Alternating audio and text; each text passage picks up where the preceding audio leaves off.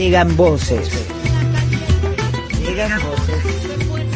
Voces, voces, voces. Arranca Alfredo Serrano Mancilla. La pizarra. Por AM750. Me llaman calle pisando baldosa, la revoltosa y tan perdida. Me llaman calle, calle de noche, calle de día. Me llaman calle, hoy tan cansada, hoy tan vacía. Había una vez un hombre que tenía una particular costumbre. Era la de pedir dinero prestado y no pagarlo. Linda costumbre, pero a este hombre esto le venía de familia, de estirpe. Lo había visto en sus papás, ya no sé si en sus abuelos, pero sí su papá, de eso sí que hay constancia en la historia del mundo mundial. Este hombre tenía ese buen hábito, que era que cuando necesitaba algo, acudía a aquel y al otro y al del más allá para pedirle un poco de plata. Un poco o mucha plata. O incluso muchísima plata. A veces utilizaba la plata para, no sé, atrapar y seducir a la gente que le rodeaba.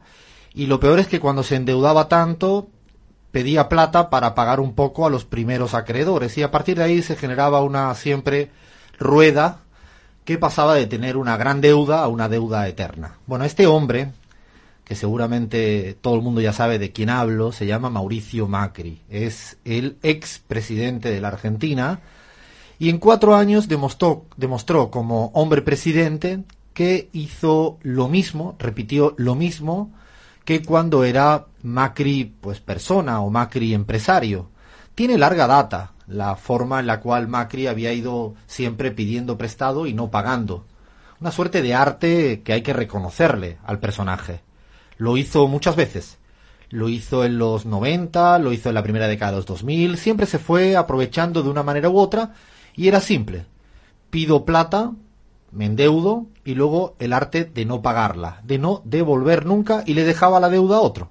Porque no es que la deuda se esfumaba o desaparecía, sino es que le pasaba una suerte de ahora le toca al siguiente. Ya, ya lo decía Nietzsche, ¿no? Que en la, en la genealo- genealogía de la moral, él siempre utilizó este término como que la deuda y la culpa son dos caras de la misma moneda. Es interesantísimo el texto de Nietzsche cuando habla de la moral. Eh, a partir de ahí incluso hay mucha teoría que explica la cuestión del endeudamiento en economía. Bueno, con Macri no están los dos lados de la misma moneda. No, no, no, no. La culpa y la deuda no tienen nada que ver. Están totalmente disociados en el caso de Mauricio Macri. Macri ha dejado una Argentina con una deuda impagable. Lo de insostenible yo creo que es un término demasiado eufemismo para mi gusto. Y me atrevo a decir que sí, en los próximos cinco años, desde el año 2020 hasta el año 2025, la Argentina tiene que desembolsar una cantidad de 273 mil millones de dólares. 273 mil millones de dólares en los próximos cinco años, según el último dato eh, trabajado por Guillermo Glietti y Mariana Dondo en la investigación hecha por CELAG. Esta es la deuda que deja Macri para la Argentina, para las y los argentinos. Pero él se fue, perdió las elecciones y se escapó, se esfumó. Mi pregunta, que ya lo han hecho más de una persona en la Argentina y en el mundo, es si en este caso, cuando un presidente endeuda tanto, tanto a un país por decisiones propias, fundamentalmente para favorecer a algunos ganadores, porque siempre ganan unos pocos. La pregunta del millón es, ¿Macri tendrá que tener alguna responsabilidad, afrontar alguna responsabilidad en esta deuda externa argentina? Bueno, ahora sí, arrancamos. Esto es La Pizarra. Pon música carnavalera para levantar esto. Por favor, dale play. Esperá, ¿y ustedes quiénes son? ¡Los pueblos originarios! ¡Originales, no originarios! ¿Nunca me entienden esa murga? Llegamos al carnaval para defender la tierra. Llegamos al carnaval, hoy América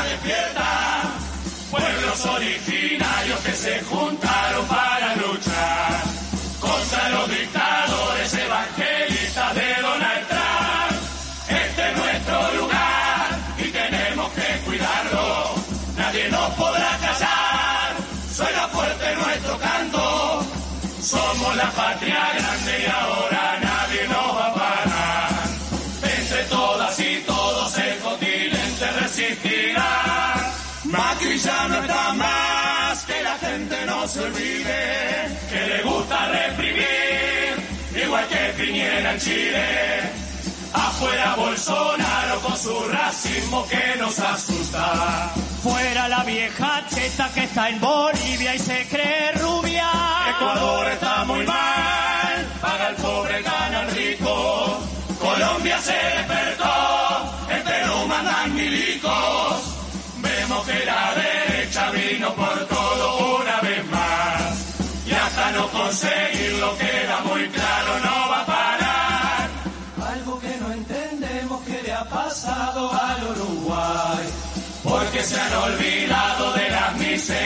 la.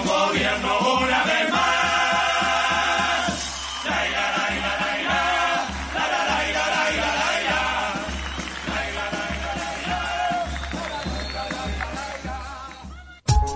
Hasta las 17. Estamos en la pizarra. Es una paleta de voces este programa. Es La Pizarra. Conduce Alfredo Serrano Mancilla. En AM750.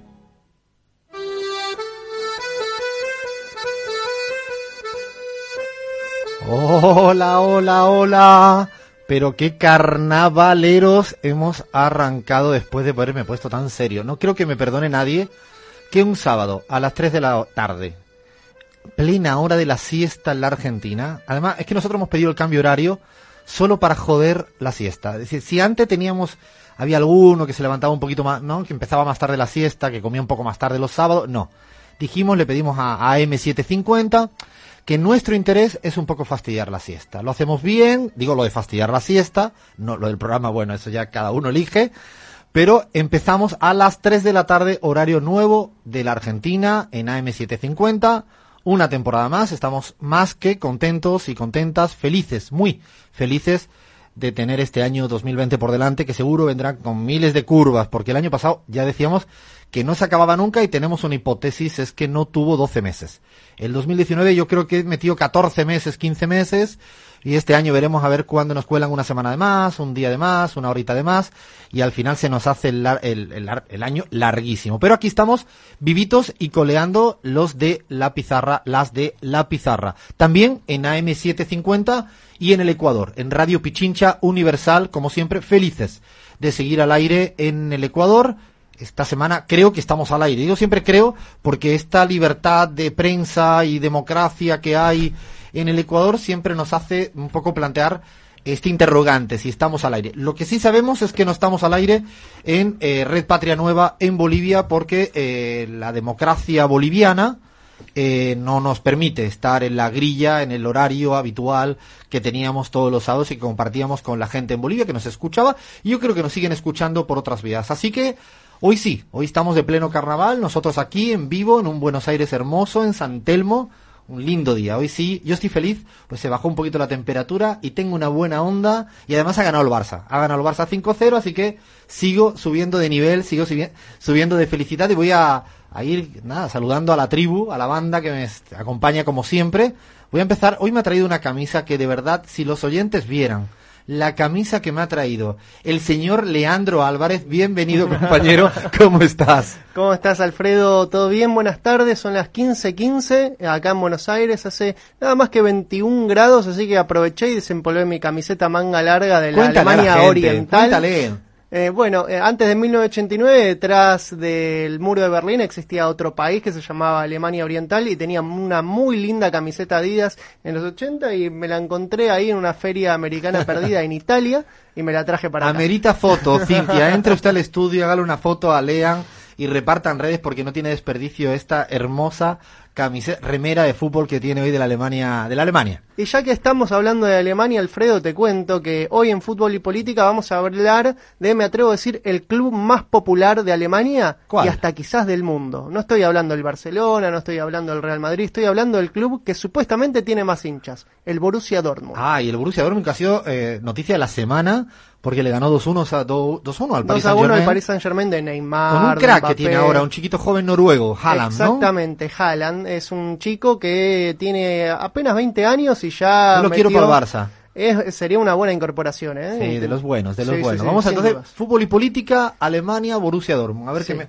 a ver qué traes. Bueno, sigo saludando hoy, voy Hoy voy de derecha a izquierda, eh, no, de, de izquierda a derecha, voy, ya no sé ni cómo voy, pero voy. Tengo al otro lado a nuestro Jair, que no es Bolsonaro, sino es Sibel, ¿cómo estás, compañero?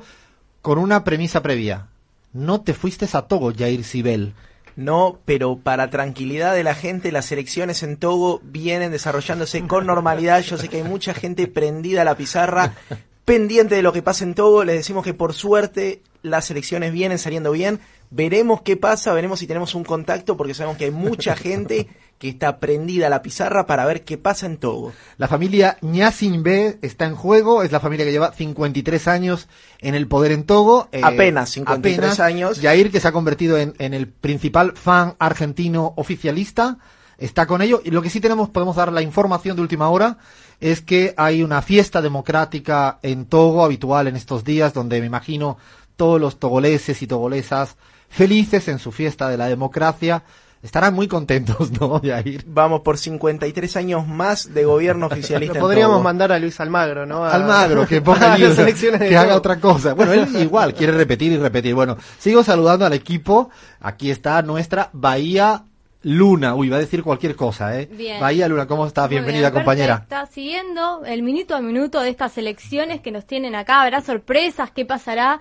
Así que seguimos con las, las elecciones en todo. Estamos como, como muy atentos. Llevamos varias semanas pendientes de las elecciones en Togo. No sé si vamos a lograr localizar, estamos en ello, a nuestra Crismar Lujano, nuestra venezolana eh, residente en Lomé, capital de Togo, para ver si nos da información de última hora, porque no sé, lo, hoy en la pizarra llevamos con mucho interés, llevamos días, hay gente que está hablando de Bolivia, de la Argentina, de lo que pasa en Estados Unidos. Bueno, nosotros tenemos nuestras preferencias y Togo desde hace un tiempo está en nuestra matriz de interés absoluta. Bueno, está todo el equipo, está Cintia ahí al mando de las redes, eh, están unos chicos que han venido de Cataluña, que paseaban de mochileo por acá y agradecemos que se acerquen a los estudios, nos han dado uno- un regalito con un diseño hermoso ¿En de la. En- hermoso, sí, en serio, unos chicos que ¿Hinchas del Barcelona? no lo sé si ¿O sí, me dicen que sí, me dicen Oh, no, una no y otro sí, ahí están peleándose ya, arrancó, pero eh, uno del español creo parece, no, no, no sé, ahora le vamos a preguntar al ratito. Y hoy al mando de la operación técnica está Paula Brando, que le agradecemos Bueno, la paciencia sobre Paula Brando, gracias por aguantarnos porque es imposible. Primero, yo no entiendo casi nada de lo que se hace acá. Entonces, entre Lean y tú, hagamos lo imposible para que esto salga bien. Tendremos hoy un bajo la tiza imperdible. Las cárceles en América Latina. Tengo ganas de escuchar esa investigación, ese bajo la tiza, para dar algunos números, algunos datos de qué es lo que ocurre en la medida de lo posible en un primer approach, una primera aproximación en las cárceles de, de América Latina. Tenemos redes, tenemos medios, ah, y habrá también cada loco, no, esta vez cada loca con su tema. Vaya, Bahía o Jair, ¿se atreven a dar alguna pista? Esta vez porque creo que es complicado. Eh, a ver, ¿qué- una pista. Bueno, es una política eh, bastante influyente. eh, a ver, ¿qué más podemos Yo tiro decir? una. Sí. eh, fue protagonizada en ficción por Meryl Streep.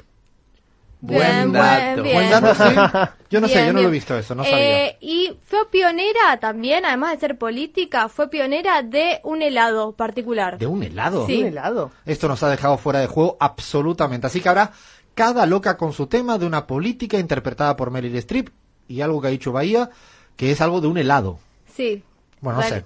Así como lo escuchas. Así como Está- bueno, difícil la- está difícil la la cosa, está incógnita difícil. Y si da tiempo, tenemos populismo de ojos claros, tenemos por ahí un montón de cositas y alguna llamada, alguna llamada que hemos hecho a Bolivia, a la convulsa Bolivia, a la Bolivia de las libertades democráticas, a esa Bolivia hemos hecho una llamada imperdible. Ahí vas a dejar los números para que la gente nos insulte con deportividad y con ingenio. Aprovechamos Sin Alfredo. gallego. Exactamente, no se dice gallego, estamos en vivo eh, y se pueden comunicar, eh, dejarnos un mensaje por escrito al WhatsApp 11 39 22 40 98. Si nos están escuchando de otro país, le agregan el más 54 y llamarnos por teléfono al 53 54 66 55. Alfredo, eh, no nos olvidemos, perdón, que eh, también se pueden comunicar a través de Twitter. Eh, nuestro Twitter es La Pizarra así que también nos pueden dejar un mensaje por ahí o Facebook Radio La Pizarra. Nos pueden contactar por cualquier lugar porque estamos hasta en la sopa. Y desde ya pregunto a la gente otra vez, porque me puse a indagar esta semana, si el carnaval uruguayo, de dónde venía. Y es que la primera murga que hizo así como el primer punto de partida del carnaval uruguayo se llamaba La Gaditana. Sí, sí, La Gaditana de Cádiz. Así que ya le provoco a todos los que nos escuchan en la Argentina, en el Uruguay, disculpen, pero el carnaval del Río de la Plata tiene algo que ver con, con mi tierra que se llama Cádiz. Hecha la provocación, arrancamos. Esto es La Pizarra. Sábado a la tarde, Alfredo Serrano Mancilla, en la pizarra. Una paleta de colores, una sonoridad múltiple. por AM750. Somos Una señal.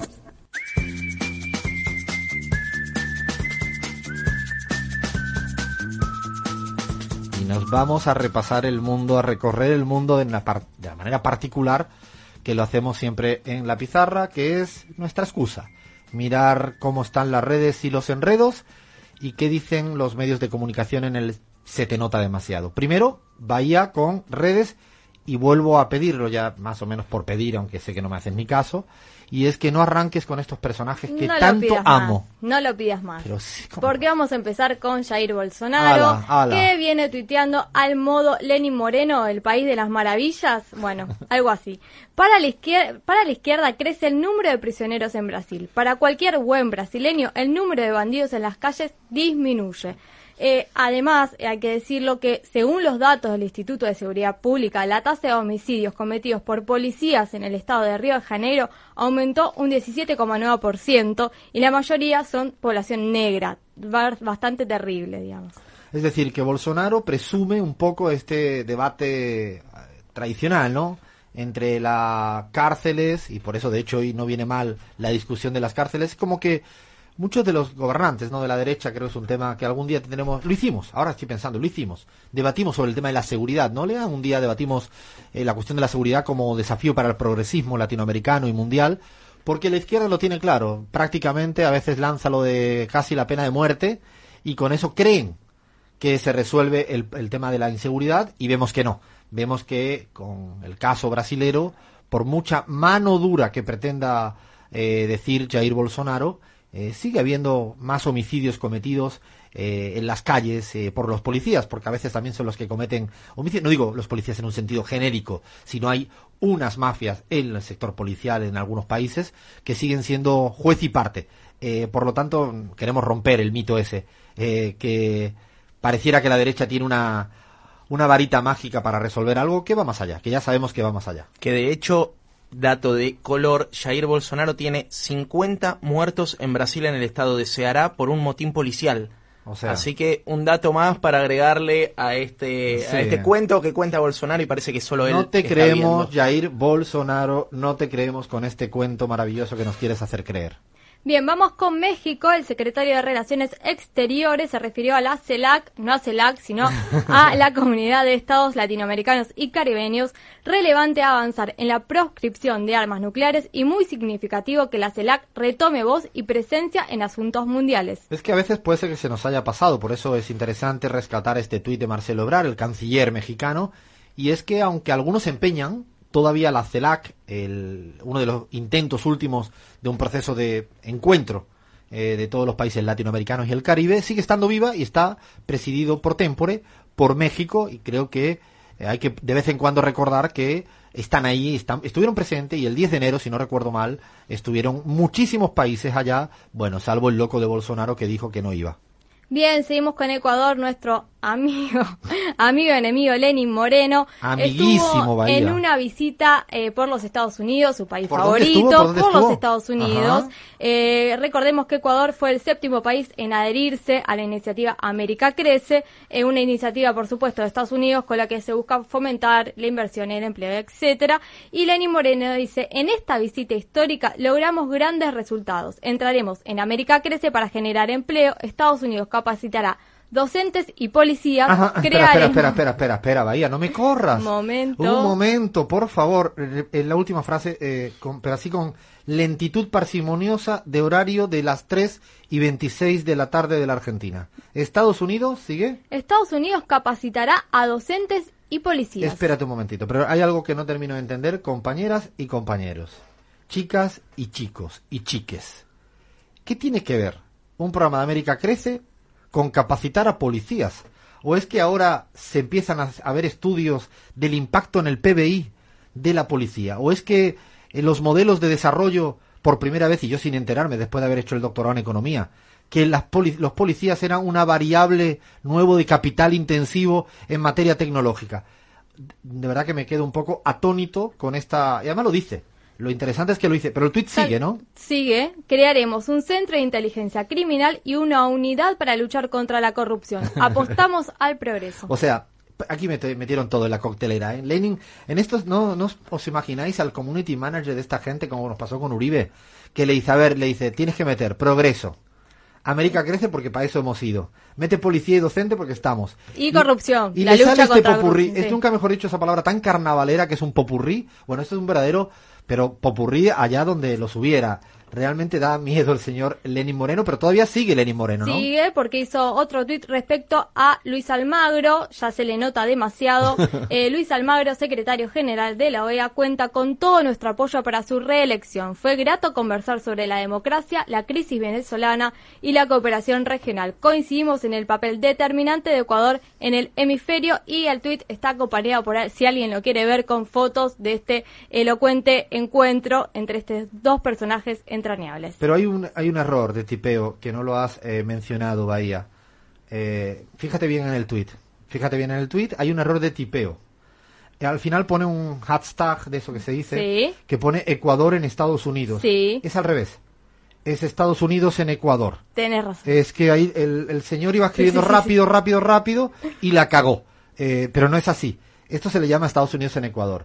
Tampoco este tuit, eh, en el fondo, no agarró a nadie como de sorpresa. Ya sabíamos que el señor Elis Moreno iba a apoyar por el golpista Almagro.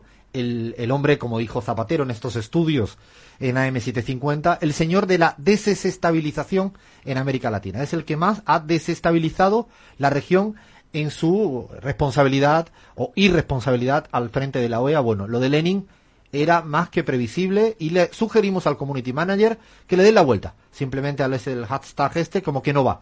Mejor pongan a partir de ahora Estados Unidos en Ecuador, que yo creo que la gente lo va a entender muchísimo, muchísimo mejor. Bien, y seguimos con Jaime Nebot, ex alcalde de Guayaquil y ex candidato a presidente por Ecuador. Es un tuit bastante, a ver, extraño. Este sí sorprende. ¿eh? En nuestro país, más que partidos políticos, necesitamos hacer a nivel nacional un movimiento agrícola y ganadero apolítico para hacer productivas y rentables esas actividades y combatir el contrabando y el robo de ganado. Otro, otro que ha puesto ahí la coctelera, bueno, Nebot, que yo sigo pensando que sigue siendo, si no va a ser el candidato, va a ser eh, su fuerza política, el, el viejo e histórico Partido Social Cristiano, muy afian- afianzado en la costa ecuatoriana, va a ser uno de los grandes contrincantes. Aunque yo diría que falta que nos ilumine nuestro Abraham Verduga, eh, que estamos intentando ver si lo localizamos a través del Skype aquí en AM750, eh, porque creemos que en el Ecuador la derecha viene bastante fragmentada. Está Nebot, está el banquero Lazo, eh, está el vicepresidente Otto, el apellido ni lo digo porque es Sonnenholz. él mismo están y veremos a ver qué pasa en el otro lado. Yo creo que vamos a tener dentro de dos tres semanas a Carlos Rabascal acá en la pizarra. Me parece interesante que lo conozcan en la Argentina, en América Latina, eh, que lo conozcan sobre todo porque es alguien nuevo, eh, nuevo para la política, es un periodista con mucha carrera profesional, pero que se presenta como un candidato progresista e intentando un poco reunificar el campo progresista en el Ecuador. Yo diría que con una relación parecida a la que Alberto Fernández podría haber tenido con el kirchnerismo en su momento, él de manera análoga con el correísmo. No significa que tenga que salir perfectamente, pero sí estoy convencido de que será un nuevo actor político y lo vamos a tener aquí en unas semanitas. Eh, Carlos Rabascal me decía que veremos a ver cómo se viene. Elecciones última semana de febrero del año 2021 en el Ecuador y seguiremos atentos. Bien, para conocerlo un poco más tenemos un tuit de Rabascal, este periodista ecuatoriano, que dice, increíble que se insiste en eliminar los subsidios después de lo que vimos en octubre. El pueblo se, pus- se opuso al alza de los precios de los combustibles porque tiene un alto impacto en la canasta básica y por ende en la vida de las familias, sobre todo en las más vulnerables.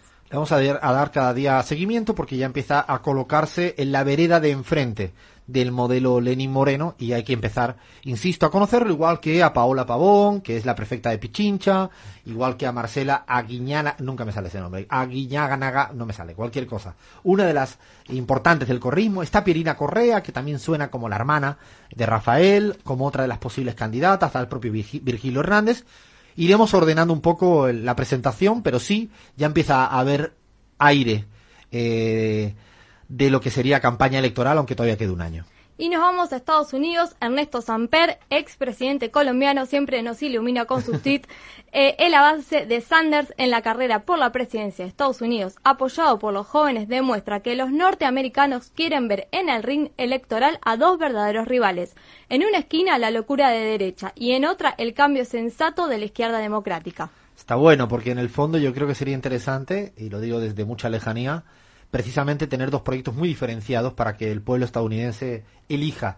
A veces cuando se colocan los socialdemócratas tan cercanos a los republicanos, es difícil que dirima la ciudadanía y elija cualquiera. Véase lo que pasó con, con Donald Trump. Estaría interesante y lo de Sanders empieza a estar en las quinielas, aunque todavía queda efectivamente mucho. Y tenemos algo más de Almagro, ¿no? De Luisito Almagro, por supuesto, Luisito, el ¿le secre- dices? Yo le digo Y Luisito. Y espérate, porque ya lo, espérate, lo tratamos vaya. tanto que es como Ah, un bueno, frecuente, ahora es una si habitué en la acá- pizarra. Ah, No, si, si le tratas con ese así esa intimidad, yo te pido que de un día de esto lo llame y nos lo traiga aquí al Ya que programa. estamos, ¿no? Estaría ya que estamos, al Almagro, che.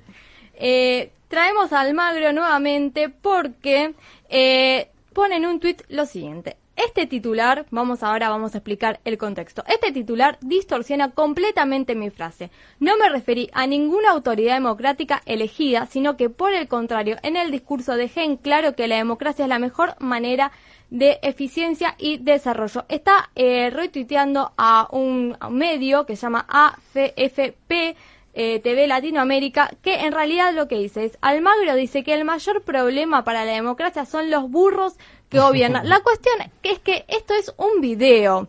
Y yo lo vi el video y la frase está hecha textual. Entonces, decir que se está distorsionando cuando está el video que lo está diciendo textual. ¿Quién es será el burro? ¿Quién será el burro?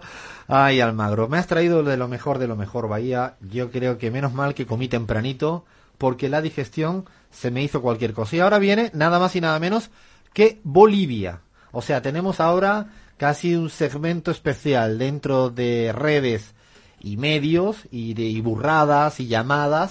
Tema Bolivia. A ver, a ver qué me traes por ahí, Bahía. Bueno, tenemos varios de Bolivia. Eh, vamos primero con Oscar Ortiz Santelo, senador, ex candidato presidencial por Bolivia, dice no, y con un tuit que se produjo antes de eh, lo- la cuestión de Evo Morales, que dice, las encuestas presentadas por distintos medios de comunicación demuestran que las fuerzas democráticas pueden ganar esta elección y que Janine Áñez se ha posicionado rápidamente en el escenario electoral, demostrando un liderazgo fuerte que le permitirá concentrar el voto. Después, Oscar eh, Ortiz Antelo hizo otro tuit eh, después de la inhabilitación de Evo en las eh, elecciones eh, del 3 de mayo. Yo tengo una cuestión que es importante que la gente sepa, y es que el domingo a la noche pasado en Bolivia salió una encuesta a manos de la derecha. Es como, a ver, en la Argentina sería como si TN eh, hiciera una encuesta propia, ¿no? Allá fue Unitel y lo hizo una consultora que me atrevería a decir que es de las más serias eh, en Bolivia, eh, CIES Mori. Lo curioso es que el domingo a la noche sale esta suerte de bomba política y es que a pesar de los pesares, el candidato más preferido por la población eh, boliviana se llama Luis Arce, el candidato del, del proyecto del MAS, del Movimiento al Socialismo de- del, del campo ideológico, obviamente conducido por Evo Morales. Estamos hablando que saca 31%. Cuidado, porque es 31% sin proyectar, es decir, sobre voto total. Como las elecciones se cuentan sobre votos válidos, este valor sería casi el 33-34%. Pero digo más, dado que la encuesta, que era bastante seria, pero sí es cierto que de alguna manera infravaloraba a la población rural, porque había usado un 20% de población rural, cuando en Bolivia son el 30%, y ese espacio es habitualmente más pro eh, el Lucho Arce, más pro más, estaríamos hablando que todas las proyecciones hablan de que Lucho Arce estaría en torno al 38-39% sobre voto válido. Y el que va atrás, la Áñez, la presidenta autoproclamada, eh, estaría, no llega a 20 puntos. Es decir, la diferencia está casi en 15 o 20 puntos y muy cerca de ganar en primera vuelta. Bueno, pues parece que la encuesta no gustar, no gustó mucho a todos y a todas, y el hecho político eh, deleznable, desde aquí lo denunciamos, es la inhabilitación de eh, Evo Morales, también ha sido de Diego Pari, el ex canciller, y de otros. Sin argumento jurídico que lo soporte, hubo rueda de prensa de Evo Morales en Buenos Aires esta semana, precisamente con sus abogados, entre ellos Zaffaroni, explicando bien jurídicamente el por qué esto, y desde acá otra vez volvemos a, a decir a las claras que estamos en un escenario electoral sin garantías eh, democráticas porque es algo parecido a lo que fue el golpe en Brasil, que es que después del golpe contra Dilma se sacaron a Lula lo metieron en la cárcel. A Evo no lo meten en la cárcel, pero lo que hacen es que no le permiten participar. Igualmente, siempre digo paciencia, porque igual que en la Argentina hicieron algo parecido contra el kirchnerismo y hoy en día Cristina es vicepresidenta electa a ver si al final de tanto intento por borrar a la ciudadanía votante del MAS, eh, el 3 de mayo van a tener que hacer algún triple salto mortal para impedir eh, que el proyecto de Lucho Arce sea quien obtenga más votos y gane en primera vuelta. Vamos a seguir muy de cerca el tema y eh, tenemos una, hicimos una llamada preocupados por la cuestión de la sentencia del Tribunal Supremo Electoral. Nuestro queridísimo Abraham Verduga, después de llamar durante toda la semana, sin Nuestro parar. corre- corresponsal, querrás decir, del sitio American Backyard. ¿De dónde sacó ese nombre este? ¿De dónde sacó el nombre? Para los que no saben inglés, American Backyard quiere decir el patrio trasero de Norteamérica. Me encantó porque Abraham se puso el gorrito de gringo, aunque luego le salió un acento guayaquileño que no podía con él, pero eh, hizo una llamada y eh, esta fue. Dale play, porfa. Eh, good, good afternoon, eh, buenas, buenas tardes. Qué, qué gusto, la, la saludo del medio American Backyard de Estados Unidos. Me gustaría tener un contacto para una entrevista sobre el proceso electoral boliviano, si fuera tan amable. Ya, ¿qué necesita específicamente para que yo lo pueda ayudar? Muchas gracias por su disposición. Mire, primero lo que quería saber era cuáles serían las motivaciones, eh, muy puntualmente, para eh, negar la candidatura o el acceso a la candidatura de algunos dirigentes del MAS, que dicho sea de paso es un tema que es muy bien saludado aquí en Estados Unidos y en la OEA también. Eh, mire, si usted me escribe a mi WhatsApp, yo le puedo eh, pasar el documento en el cual nosotros nos hemos avanzado, el pronunciamiento que hemos lanzado como Tribunal Supremo Electoral, en el cual se, se, eh, aclara cuáles han sido las, la postura que nosotros hemos tomado y las causas. Muchas gracias. Oiga, una co- consulta adicional. En el caso de la candidatura de la presidenta Áñez, eh, el tribunal no ha expedido ningún tipo de pronunciamiento, porque habrían, eh, habrían quienes alegan que la presidenta Áñez, por su calidad de interina, eh, no podría participar en las elecciones. Y ninguna de las etapas había sido observada, en, en ese entonces no tenemos ningún documento sobre su candidatura. Ya ha cumplido con, la, con los requisitos que se solicitaron para la postulación de los candidatos. Muy bien, muy bien. Un- de acuerdo a ley, un listado de requisitos que un candidato puede tener en estas condiciones y ya ha cumplido los, los, los 11 requisitos que se le solicitan. Son 11 requisitos, ¿no? Sí. Si usted gusta, también yo le puedo pasar el checklist con lo que se ha revisado la, las candidaturas de los diferentes candidatos, porque a todos se les mide con la misma varilla. Perfecto. No, no importa el tema de la, de la autoproclamación, eso, eso no, no, no, no incumple requisitos. Es que nosotros no, no vemos ese tema. Nosotros, según ley, tenemos que solicitar una, una, unos requisitos a los candidatos y eso es lo que ellos tienen que cumplir. Esta era la conversación de Abraham Verduga de, de ese medio que se había sacado. American Backyard. American- No, no, puede ser Abraham. Y bueno, la respuesta era no, no tenemos respuesta para, para esto. Creo que está Abraham Verduga escuchándome en vivo y directo desde Salamanca. ¿Cómo estás, compañero? ¿Me escuchas? Hola, compa, fuerte y claro. Un saludo para todo el equipo. Bueno, sí, eh, espeluznante, ¿no? Es una llamada realmente eh, surrealista. La persona que me atendió es la jefa de comunicación del Tribunal Supremo Electoral de Bolivia, Babel Bilbao. Pese a que insistí eh, que quería hablar con un vocal, bueno, me dijo que ya tenía suficiencia eh, para poder despejar todas mis dudas y me quedó más que claro, creo que a todos, con lo que acabamos de escuchar, que no entra entre los 11 requisitos para inadmitir candidaturas el hecho de que una persona se autoproclame presidenta de Bolivia. no hay, no hay nada que afecte por ese lado. Así que, eh, ¿qué les parece, compas? Tremenda, tremenda respuesta de la flamante jefa de comunicación del Tribunal Supremo Electoral boliviano. Eh, sí, realmente creo que era necesaria esa llamada, ¿no? Precisamente para obtener portavocía por parte del Tribunal Supremo Electoral y que nos contara algo, aunque no quisiera contarnos nada. Cuando tú le preguntabas por Exacto. una cuestión tan relevante como la que se trata de la autoproclamación, el TCE echaba pelotas para otro tejado de una manera... Sí, como diciendo que eso no incumple los requisitos. Autoproclamarse presidente no, inculu- no incumple el requisito para luego ser candidato a eh, presidente elegido democráticamente, ¿no? Yo puedo matar una a 15 contradicción. personas, ¿no? Incluso puedo sacar Claro. los tanques a matar, pero eso como no está entre mis 10 requisitos no pasa nada, ¿no? Está 11, todo- 11 requisitos. 11 requisitos, sí. Ah, pero en cambio la residencia, eso sí que es peligroso. Eso es funda- Y además una residencia, porque usted- todo el mundo sabe que Evo Morales lo que estaba deseando era vivir en Buenos Aires. Claro. De, era lo que quería, era irse por su así, no voluntad propia. Realmente eh, a uno le da un poco de vergüenza y lo que procuramos es evitar que normalicemos esa, estas anomalías democráticas permanentemente. Queríamos llamar al TCE. Seguiremos llamando a, a la presidenta autoproclamada Áñez, que lo hemos intentado más de una vez, pero no nos quiere agarrar el teléfono. Bueno, como siempre, le mandamos muchos, ¿cómo era? Cariñitos, ¿cómo era eso que decía el, el? Caricias significativas. Eso, eso, nunca me sale. Caricias significativas de los, esto se lo dedicamos porque tienen sintonía sus, no los asesores comunicacionales de, de Macri con nuestra queridísima demócrata a Janine Áñez. Cualquiera que me escuche ahora y ponga el play en la radio es pura, pura, pura ironía. Por favor que se me note a mí.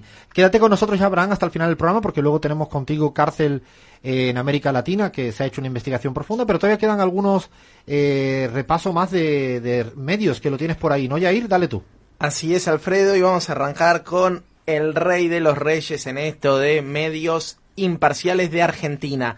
El gran diario argentino Clarín, que titula... Ah, pensaba que era Infobae. No, no, Infobae es el premio mundial. Se va a Clarín, poner celosa aquí, ¿eh? Clarín es el argentino. Pero siempre lo- los retomamos porque son los mejores titulares, Los de Infobae. sí. los más picantes. Sin duda, y mira cómo titula Clarín acá. Senado, dos puntos. Impulsan una ley para limitar al periodismo en los casos de corrupción. Y en la bajada pone, según trascendió en el interbloque oficialista, no se habló hasta ahora de la iniciativa. Tampoco hay indicación para tratar el proyecto. Pero, che, pongámonos de acuerdo. Pero espérate, que lo- pero lo pone en la misma nota. En la, en la bajada, o sea, un pote de humo del tamaño de un camión. O sea, se puede lanzar cualquier cosa en el titular y luego se explica lo contrario. Se matiza en el sentido precisamente inverso. Hay que aclarar que para leer la nota completa, por lo menos en su versión web, tenés que estar suscripto a la página de Clarín. Digo, mucha Ah, gente encontró ese solo título. Es- exactamente, encontró ese título en redes sociales y dijo, ah, listo, va por ahí la mano. Pero, bueno, hacia el final de la nota, si te suscribís o si compraste el diario, te das cuenta de cuál es la verdad. Qué buen dato este. O sea, para la gente, la mayoría se traga el titular. Para la minoría que paga, le dan la noticia de verdad. Está bueno, está bueno. Es libertad de prensa y todas estas cosas. Sí, dale, Sí, dale. otro medio que tiene este mismo mecanismo de eh, prorratear algunas notas, La Nación, que no lo puede creer y mira lo que titula, un notable giro en el mensaje del organismo y pone Washington. El Fondo Monetario Internacional se alineó con el gobierno de Alberto Fernández, le dijo adiós por ahora al ajuste fiscal, su receta tradicional, y el norte del programa que acordó con Mauricio Macri y avaló una quita a los bonistas.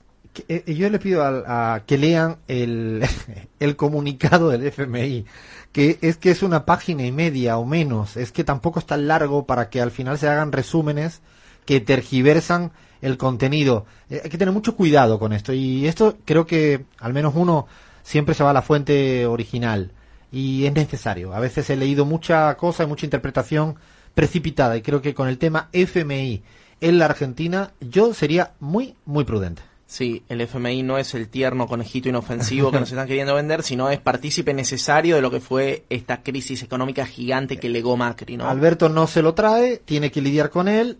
Lo que hace Alberto Fernández y Cristina es como parte de ser presidente y vicepresidente, pero sí los que no estamos en esas competencias, esas responsabilidades, nuestra responsabilidad es leer un poco con mucho cuidado cada comunicado. Cerramos con Argentina con el último de Pan Am Post que viene también acá en el podio de los medios y mira, tira casi un haiku es este título. Macrismo kirchnerista y kirchnerismo macrista. No lo entiendo, pero bueno, eh, eh, macrismo kirchnerista y eh, e intentaban, si intentaban hacer un juego de palabras, lo voy a decir a lo argentino, le salió como el orto, ¿eh? o sea, le salió mal, mal, mal, pero mal porque no se entiende nada. Pero bueno, vámonos a Colombia. Bien, nos vamos a Colombia y mira lo que titula el rey de los medios imparciales, Infobae. dice, Ah, ahí está contenta Bahía. Bahía, este, no sé si lo metió Bahía este en un arreglo con Infobae incluso. Yo tengo mis manejos, siempre hay uno de Infobae. ¿eh? Y dice, Aida Merlano lanzó acusaciones contra Iván Duque y otros políticos de su país en un tribunal del régimen chavista. Recordamos que eh, Merlano fue la que hizo fraude electoral según la justicia colombiana, se les escapó de la cárcel y paradojas tiene la vida y caprichos también. Merlano acabó en parte de las Fuerzas Armadas del gobierno de Nicolás Maduro. Así que tienen un quilombo divertido, diría yo. Y nos vamos con uno más de Colombia que dice, zona cero, la declaración de Uribe, un patrimonio de 13 mil millones y sin saldo a pagar. Humilde el tipo, ¿no? Madre mía, le sale así como nada, sencillito. Ay, ay, ay. Y nos vamos para terminar con España.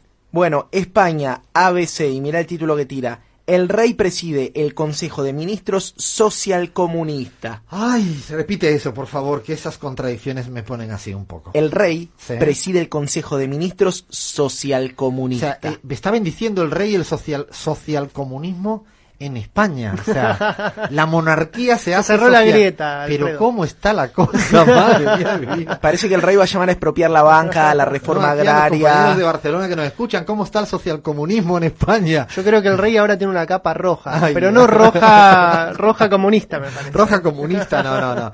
Esto es titular de ABC. Eh, digo, nos ponemos a reír porque no nos queda otra. Pero esto titula ABC. Digo, es un periódico de los históricos, del franquismo, pero histórico, a fin de cuentas, en España. Alfredo, nos quedamos en España para cerrar este segmento con la burrada de la semana, ¿te parece? ¿Qué tienes de burrada ya? ¿Alguna vez hiciste un chiste en público y nadie se rió? Eh, Porque lo no, formulaste eso- mal, eso quizás. lo tiene un amigo mío. O sea, no voy a decir el nombre y estos lo conocen. No, no, no, a mí no. No soy muy de chistes yo. Bueno, a mí me pasó muchas veces y a este señor que vamos a escuchar también. Y las mentiras, según Ábalos, son detalles. Usted es un maestro poniendo nombres, pero déjame a mí intentarlo. Eh, su gobierno sería cintas, mentiras y señor Sánchez. Señor Sánchez, mentiras y cintas de vídeo. Señoría, El señor que quiso hacer ese chiste y le salió mal y todos lo miraban y, y no sabían si aplaudir. Claro, la- el aplauso es medio así tímido, ¿no? Hasta de sus- su propia bancada, ¿no? Exacto, es el eh, parlamentario Teodo- Teodoro García Egea. Ah, de- el portavoz del partido de los hombres duros de- Exactamente, del Partido del Popular. hom- hombre duro del Partido Popular, que trató de hacer una referencia cinematográfica a la película Sexo, Mentiras y Cintas de Video. Bueno, resulta que confundió el orden, dijo señor Sánchez, hizo un terrible quilombo con el, con el orden de lo que quería decir. Eh, todos se quedaron mirándolo como, es un chiste, me tengo que reír. La cara de Pablo Iglesias frente a ese mal chiste que hizo. Resulta que, bueno, eh, le quería decir que usted era un, no- eh, un maestro poniéndole nombre a las cosas, hizo referencia a Pablo Iglesias, hizo una ensalada de salió- eh, le mal salió gusto. todo mal. Todo mal. Le salió mal la referencia porque nadie entendió a qué se refería. Y le salió mal el chiste porque nadie se rió. Alfredo. Pero qué patético. Y lo peor es que este es el hombre que tiene que hablar fundamentalmente de por parte del Partido Popular en España, que siguen ahí con una suerte de reunificación de las fuerzas de derecha española para las próximas elecciones que van a ir intermedias. Así que burrada, pero allá donde las hubieras. Y tenía otra gran burrada por ahí, eh, o ya no lo tenemos. Sí, la- no la tenemos en audio, pero creo que un- ver, eh, en Latinoamérica por lo menos, Dale, dale. por lo menos Jair Bolsonaro se Es- llevó no, el premio a la burrada misógina. Creo que ten- tendríamos que hacer eh, ¿Compite con Lenin el del año Exacto, pasado? No, tendríamos que hacer como una eh, subsección de burradas misóginas que compite con la de Lenin. ¿Por qué? Porque le dijo a la periodista Patricia Campos Mello, se refirió a una periodista de Folia de San Pablo, y dijo, ella estaba obsesionada en dar el hoyo para perjudicarme. De esa forma... ¿Cómo? ¿Repite? Eh, ella estaba dijo así, obsesionada exactamente en dar el hoyo para perjudicarme. Hizo una referencia sexual a, a esta periodista Campos Mello que, bueno, eh, ha lanzado una serie de investigaciones eh, que eh, perjudican al gobierno de Jair Bolsonaro y a Jair Bolsonaro no le gusta que lo investiguen, no le gusta que le digan las cosas a veces como son. Esta periodista sí lo hizo y se ligó un chiste machista de parte del presidente Definitivamente, Lean compite con la de Lenin Moreno de la semana pasada. Creo que era, eh, verdaderamente sí que es demasiado extremo la cuestión de, de cuando se van a hacer burradas con este, ah, no sé ni cómo denominarlo porque me va a salir cualquier eh, cuestión. Para terminar el segmento de redes y de medios, quiero hacerle el último guiño a Infobae, que justamente hoy eh, Infobae se atreve a decir en público que ayer Evo Morales dijo que frente a la inhabilitación él, él está tomando contactos con las eh, tiene contactos con las fuerzas armadas eh, en Bolivia. De alguna manera caracterizó quiso ridiculizar a Evo planteándolo como si fuera un golpista ya. No dijo eso ayer Evo Morales. Ayer Evo Morales lo único que dijo es que hay policías y gente de las Fuerzas Armadas que le estaban contactando para darle información. Nada que ver, ni asociado, ni mucho menos, con la respuesta al respecto de la cuestión de la inhabilitación. Lo que pasa que Folia de Sao Paulo e Infobae se hicieron eco, afortunadamente hoy Nodal lo corrige bien y lo explica bien en su en cómo fue la rueda de prensa y fueron una hora. Yo siempre pido que escuchen la fuente. Hasta acá llegamos en el repaso a las redes, a los medios, a las burradas y a todo lo que se viene en este mundo mundial. Paramos, esto es La Pizarra. Hasta las 17. Estamos en la pizarra. Es una paleta de voces este programa. Es La Pizarra. Conduce Alfredo Serrano Mancilla. En AM750.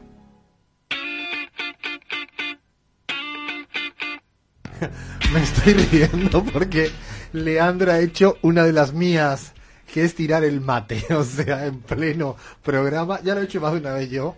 Y además estamos muertos. ¿No se te ha tocado la compu? No, no, no. No, no, no, por suerte Bueno. zafó, zafó, pero por Zafó. unos milímetros. Yo soy un especialista en tirar mates cuando hago un programa. Eso, eso se me da muy bien. Yo La- por lo menos tres veces a la semana me tiro el Ah, mate. bueno, entonces estamos aquí en equipo. Señal de salud. O sea, Estamos bien. Sí, a mí eso siempre me hace reír porque tenemos que decir cualquier cosa para compensar, ¿no? Para consolarnos a nosotros mismos.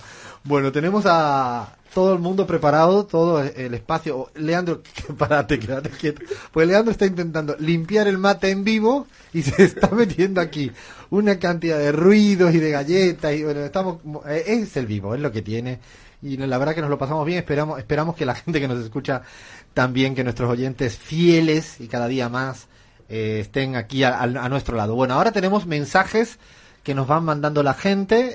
Eh, primero vamos a leer de estos dos turistas que pasan por Buenos Aires, son nos escuchan en España y se lo agradecemos, de Barcelona, Lorena y Daniel, creo que se llaman, ¿no? Sí, Lorena y Daniel, y nos dejaron un hermoso diseño que hicieron sobre todas las secciones que tiene la pizarra y además nos dejamos nos dejaron una notita escrita a mano que hoy en día tiene más importancia incluso que cualquier WhatsApp o cualquier mensaje. Así que, ¿qué decía, vaya? Mira qué lindo mensaje, Alfredo. En un mundo de medios a los que se les ve mucho el plumero, de silas que gobiernan, de uniformes que reprimen y de redes que enredan, qué necesarios son los proyectos como Radio La Pizarra, comprometidos con las personas y no con las finanzas. Darle play para bajar un ratito la guardia, analizarlo todo, lo que se oculta bajo la tiza, amenizarse con el balón, mirarnos en el espejo y construir historias de locos y sus temas resistiendo semana a semana, llevando las contrarias a todos los ojos claros o no que crean vivir en el hemisferio sur, significa estar abajo. Y aunque las venas sigan abiertas, cada vez somos más quienes queremos darle vuelta a este sistema que deshiela los polos y se escribe a sí mismo las leyes que le convierten. Ante tanta, ante tanta violencia y desigualdad, periodismo honesto, independiente y feminista. La risa también es revolución. Enhorabuena por vuestra bonita locura y que sigáis por mucho tiempo estando hasta en la sopa. Si es con ustedes, hasta Mafalda se la tomaría. Gracias. Mil gracias, Lorena y Daniel. Gracias por, por escucharnos y gracias por, por Hermosas esta, palabras. Por además hermosas conectó palabras. el nombre de la sección. Todos todo. los nombres de las secciones creo que no nos hubiera salido a nosotros ni por asomo. También me quedo con lo de las risas revolucionarias porque para mí es un mandamiento. No, no le permito a, a la derecha que diga que, la, que el progresismo eh, tenga que estar con llantos. No, aquí nos escuchamos y nos reímos, pero permanentemente, incluso si se le cae el mate al de enfrente, nos cagamos de la risa y es lo que hay. Y cuando yo digo una barbaridad, que la digo, nos reímos y de eso también se, se trata. Había más eh, mensajitos de Hay los más oyentes. mensajes de oyentes que llegan a través del WhatsApp 11 39 22 40 98. Recuerde que si están en otra parte del mundo, le agregan el más 54 y también nos pueden escribir. Eh, te cuento, Alfredo, ya se armó ya se armó debate con respecto al carnaval. entre A ver, a ver, a ver. José nos dice, Alfredo y compañía, el carnaval uruguayo es el mejor del mundo y quiero que pasen más murgas. Está bien, compite con el gaditano, digo yo. Mira, y te traigo una anécdota, la murga con la que empezamos el programa, que se llama La Gran Muñeca, estuvo circulando una fake news que decía que había sido en Tecnópolis. Intentaron instalar que la murga esta muy crítica de Latinoamérica se había hecho en Tecnópolis en una página Yo que se llama La Nata Algo. Cuando dijiste la fake news, digo, es que ha estado financiado por el chavismo, por el narcochavismo. Bueno, para que te des una idea, cosa. hubo que desmentir que ese show era en Tecnópolis y que en verdad era en el carnaval uruguayo. Madre mía de mi vida. Seguimos con los mensajes de oyentes, Alfredo, escuchando desde el auto, viajo mucho por todo el mundo compitiendo, pero Latinoamérica siempre tiene este tinte especial de seguir apoyando el crecimiento de la patria grande. Un saludo, Matías Perrone, campeón del mundo de foot golf, nos manda el Ay, mensaje. Abrazo. De foot golf. De foot golf, campeón ¿Cómo es del eso, mundo. Matías? Estaría yo- bueno que nos explique, ¿no? sé, como que, no- que no nos mande otro mensajito, así nos A ver si nos pueden explicar, porque a mí poco me mejor. gusta todo lo que suena así a deporte raro, yo me monto en ello. Y por último, Mariana del barrio, del hermosísimo barrio porteño La Paternal, te cuento que La dice... Paternal, No- Argentino Junior, estoy bien, ¿no? Argentino Juniors, bien exactamente. estoy, eh. Exactamente, el barrio que vio nacer a Diego Armando Maradona como futbolista. Eh, no me importa perderme la siesta, porque quiero escucharlos a ustedes, nos dice Mariana. Ay, linda, un besazo, ternura. Mariana, de esta banda, de esta... Este chiringuito es una palabra que me gusta mucho utilizar. Ahora, bueno, nos vamos a poner un poquito serios, solo un poquito. Tampoco nos vamos a pasar de seriedad. Pero estas semanas veníamos trabajando con el equipo, fundamentalmente con Abraham, con Crismar también, de eh, esto que, qué es lo que ocurre en las cárceles de América Latina, ¿no? ¿Qué hay ahí? Voy a ser honesto y esto viene inspirado por dos, dos razones. ¿Por qué elegimos a veces los temas? Pues como siempre es porque alguien en una charla de bar o de trabajo te dice algo y se te queda ahí en el tintero y le apetece uno compartir con los oyentes una investigación mayor. Esta vez, ¿por qué las cárceles en América Latina o por qué el mundo de las cárceles? Por dos razones muy fundamentales. Una que la recomiendo, es un programa de tele eh, que ha empezado en España hace tres semanas, de un conocidísimo periodista que se llama Jordi Évole, que hizo Salvados durante muchos años. Eh, ha hecho, este, ha empezado un programa que se llama Lo de Évole. Lo interesante es que afronta el mundo, el universo de las cárceles, de los que están en las cárceles. Sería la razón más inmediata. Pero yo tengo que reconocer que si hago en parte radio es por un maestro de la radio, andaluz, de Sevilla, el loco de la colina, Jesús Quintero. Era un personaje maravilloso que ya dejó, pero entre tantos programas hermosos de radio que hizo, uno de los más eh, emblemáticos era cuando quiso descubrir a las personas que viven al interior de las cárceles sin necesidad de frivolizar ni, ni de estigmatizar. Y además con una particular manera de entrevistar de Jesús Quintero, para mí uno de los grandes maestros de la radio, es jugando con el silencio. Esa categoría tan compleja en la radio, en la tele, y es sostener el silencio para que el entrevistado hable. Ese es Jesús Quinteros y lo tenemos para dar inicio a este, este bajo la tiza de cárceles en América Latina. Me sumergí en el infierno de la cárcel para hacer periodismo puro y duro, desnudo, sin concesiones a la censura ni al morbo, buscando al ser humano, no vendiendo su tragedia en el mercado persa de las ondas, no para alimentar al monstruo que todo se lo traga, sino para descubrir una cara oculta de la realidad las líneas de la sombra de la condición humana. La cárcel, hasta la palabra, suena dura. Un mundo terrible donde conviven privados de libertad, juntos y muchas veces revueltos, asesinos, violadores, atracadores, narcos, camellos, estafadores, también gente común y corriente, como tú, que un maldito día tuvo la desgracia de tener un tropiezo. Y hasta inocentes, que también los hay. ¿Cuántos inocentes habrá en las cárceles del mundo, verdad? Yo diría que, si no millones, muchos miles. Esa es la voz del maestro, un homenaje especial para todos los que no conocen a Jesús Quintero. Yo le invito que googleen, que entren en YouTube las entrevistas que hizo. Siguen estando vigentes, son esas entrevistas que no terminan en la radio, en la tele. Un maestro y, y eso, mucha cárcel, mucho saber qué hay en, detrás de las rejas. Eh, para eso, Abraham ha estado trabajando seriamente en estas semanas preparando esta magnífica investigación, así que todo tuyo, compañero. Mejor manera de empezar con que con escuchando al maestro Jesús Quintero. Cuando tú me hablabas de ese programa, Alfredo, la verdad es que yo no lo conocía. Sí vi la entrevista que hizo Jordi Évole a Oriol Junqueras en la cárcel, pero la verdad es que el nivel de Quinteros es francamente indiscutible. No he visto yo algo parecido.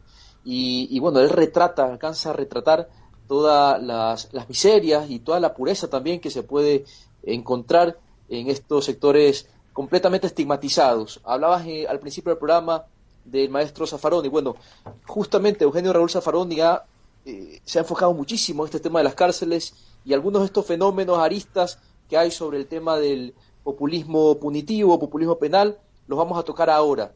Hay una pregunta que es crucial, compas. Uno de cada tres delincuentes de América Latina reincide, la mayoría, por crímenes más graves que los que los llevaron a la cárcel por primera vez. Eh, ¿Ustedes conocían este dato? No, y, ¿Qué les parece? y ya estoy, ahora eh, quiero, es difícil a veces contarle a la gente las caras, la cara de Yair de Bahía eh, y la mía seguro era de mucho impacto, de no esperarse yo al menos que pudiera haber tanta gente que al final de lo que supuestamente es un espacio para reinsertarse en la sociedad, que, que no hay que olvidar que es una de las mm, de los porcentajes explicativos mayores de por qué existen cárceles, es que no cumple el objetivo, sino que reinciden y como tú bien decías en ese dato, con algo más grave, lo cual estaríamos ante un grave problema o un fenómeno, al menos para que algún día eh, los que tienen competencias en el asunto le hinquen el diente. Entiendo que es difícil, no es un tema sencillo por todo, pero ese dato ab- abruma a Abraham. es impresionante, ¿no? Porque se pone en entredicho eh, el tema de la rehabilitación social, ¿no? Finalmente se desvela un mito. Bueno, ¿cuáles serían los principales problemas, compas? Uno de los principales y más patéticos es el tema de la sobrepoblación. Estamos hablando de que hay mucho más presos que cárceles. Estamos hablando de cárceles saturadas. El Salvador, vamos con los datos ya, ocupa el segundo lugar y el primero en América Latina en el ranking de países con la mayor tasa de personas en prisión, cuya data se calcula de acuerdo a la proporción de presos por cada 100.000 habitantes. El año pasado, compas, la tasa de ocupación carcelaria supera el 400% de su capacidad en un espacio creado para solo 100 personas. Es decir, en una celda de una persona hay cuatro personas. La misma presión, 4 a 1, se ejerce en los baños, por supuesto, en las comidas, en los programas de rehabilitación. Y bueno, se imaginarán ustedes la cantidad de problemas que surgirán de, ese, de esa situación de hacinamiento entre los presos que están tratados de una forma eh, claramente inhumana, compas. Seguramente por eso, Abraham, eh, vamos a empezar a dar, seguramente vamos a dar algunas eh, razones por las cuales justifican el dato inicial de tu presentación. Eh, en cárceles tan sobrepobladas, sin espacio mínimo para convivir, no creo que estén las condiciones dadas para trabajar realmente el objetivo de la rehabilitación, la reinserción. Y esto del Salvador, eh, ya desde acá le decimos al, al maravilloso presidente tan selfie que de vez en cuando deje de hacer un selfie y se ponga a estudiar sus propios datos de las cárceles porque seguramente tiene mayor interés para la ciudadanía eh, esta, esta cifra que dabas que, que asusta. No, de hecho, el caso de Bukele precisamente grafica muy bien el tema del populismo penal, porque lo que él quiere es justamente eh, tratar de endurecer las penas a costa de la vendetta pública que, que exige la, la, sociedad. Es muy rentable electoralmente. Bueno, vamos con Argentina también porque es un dato que me pareció increíble. Según los datos que maneja el World Prison Brief, hasta finales del 2018 la población carcelaria de la Argentina llegaba a 103.209 presos. Sin embargo, la capacidad de todo el sistema penitenciario es de 77.678. Es decir, compas, que se alojan 115 presos en un espacio previsto para 100. Y otra bueno, vez sobrepoblación. No, Abraham, otra, digo que otra vez tenemos sobrepoblación también en las cárceles en Argentina. Tal cual. tal cual. Y es la tónica de América Latina, no hay ningún país que se salve de esta, de esta situación. Y entre las razones que explican este acelerado incremento de la población penitenciaria, bueno, están el, endurecimiento de las penas, el incremento de, de los delitos graves, es decir, de la legislación, la duración de los procesos judiciales, que son eternos, el abuso de la prisión preventiva y la falta de medidas alternativas. Son algunos de los casos. Acabas de decir, Abraham, per- perdona, acabas de decir algo que, que tampoco podemos eh, pasar por alto y a mí es algo que todavía me impresiona que se debata tan poco en las sociedades la cuestión de las eh, prisiones preventivas sin condena. ¿Cuánta gente hay en las cárceles sin condena? Eh, y a veces incluso, como tú bien decías en la palabra, abusando de una suerte de prevención cuando sabemos que no es necesario colocarle a una persona en la cárcel eh, sin una sentencia firme, porque es una alteración del sistema eh, de Estado de Derecho. A mí siempre me llama la atención que hay un porcentaje altísimo. De hecho, en España es, un volumen muy importante. Alguna vez generó algún tipo de debate cuando pasa con personas conocidas, pero estoy convencido que en la región latinoamericana y ahora que estamos en este fenómeno tan low-fair de judicialización de la política, hay gente que sin sentencia están metidos en la cárcel.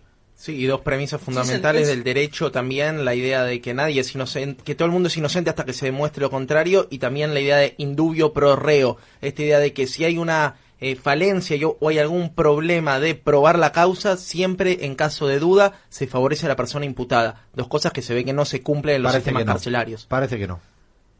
no se cumple en absoluto. Además que la prisión preventiva es una medida cautelar excepcional. Hay una cantidad de medidas cautelares que pueden sustituir eh, la más radical de todas, que es encarcelar muchas personas esperando sentencia siendo inocentes, lo que decía el maestro Quinteros. Bueno, es especialmente grave, compas, porque el hacinamiento no solo incrementa eh, las enfermedades, por ejemplo, sino que también permite la exposición de presos jóvenes a nuevos grados de crímenes, es decir, una escuela de crímenes, ya que dificulta separar a los reclusos según sus delitos, que es algo fundamental para su tratamiento. Lo decía Quinteros con, con mucha claridad, ¿no?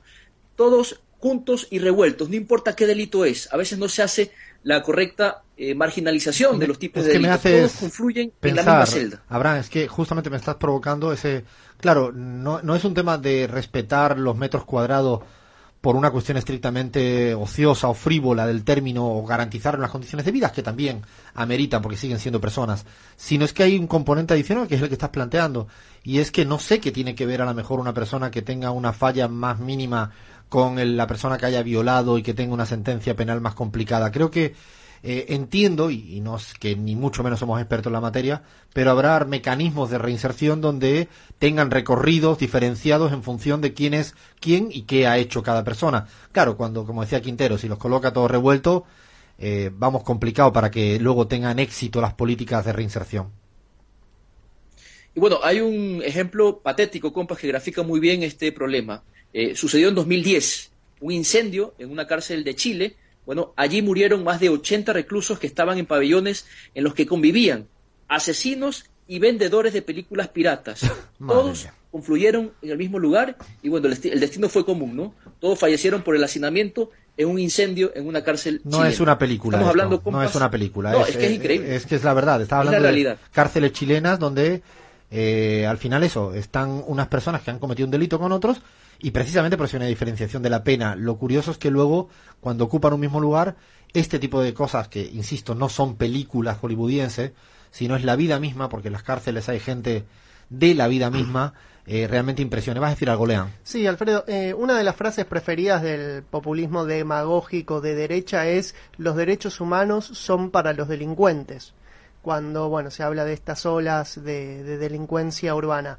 Pero, ¿qué es lo que pasa realmente con los derechos humanos de estos delincuentes, entre comillas, en la cárcel? Te cuento que más allá de las golpizas que ejercen los custodios, o de las requisas a las visitas, o la violación al derecho a la intimidad, por ejemplo, en la Ciudad de México, de las visitas, eh, mm, el 80% de las visitas paga para poder entrar comida a sus familiares y 82% por llevarle objetos y el 69% por la ropa.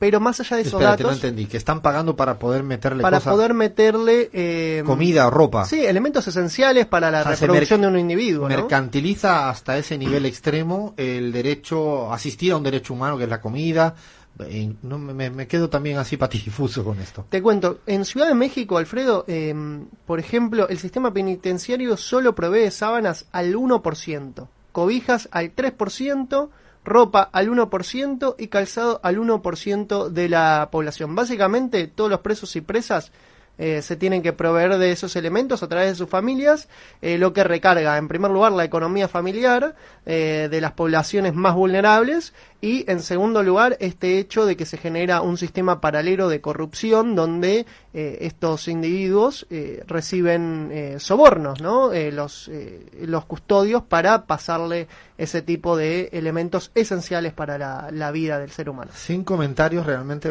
te queda así. No, estamos, yo creo, en las caras de los que no teníamos la investigación con números eh, y escuchando a Lean, escuchando a Abraham, no me podía imaginar que hubiera un porcentaje tan bajo donde tuvieran sábanas, que no estamos planteando que tuvieran televisión 55 pulgadas.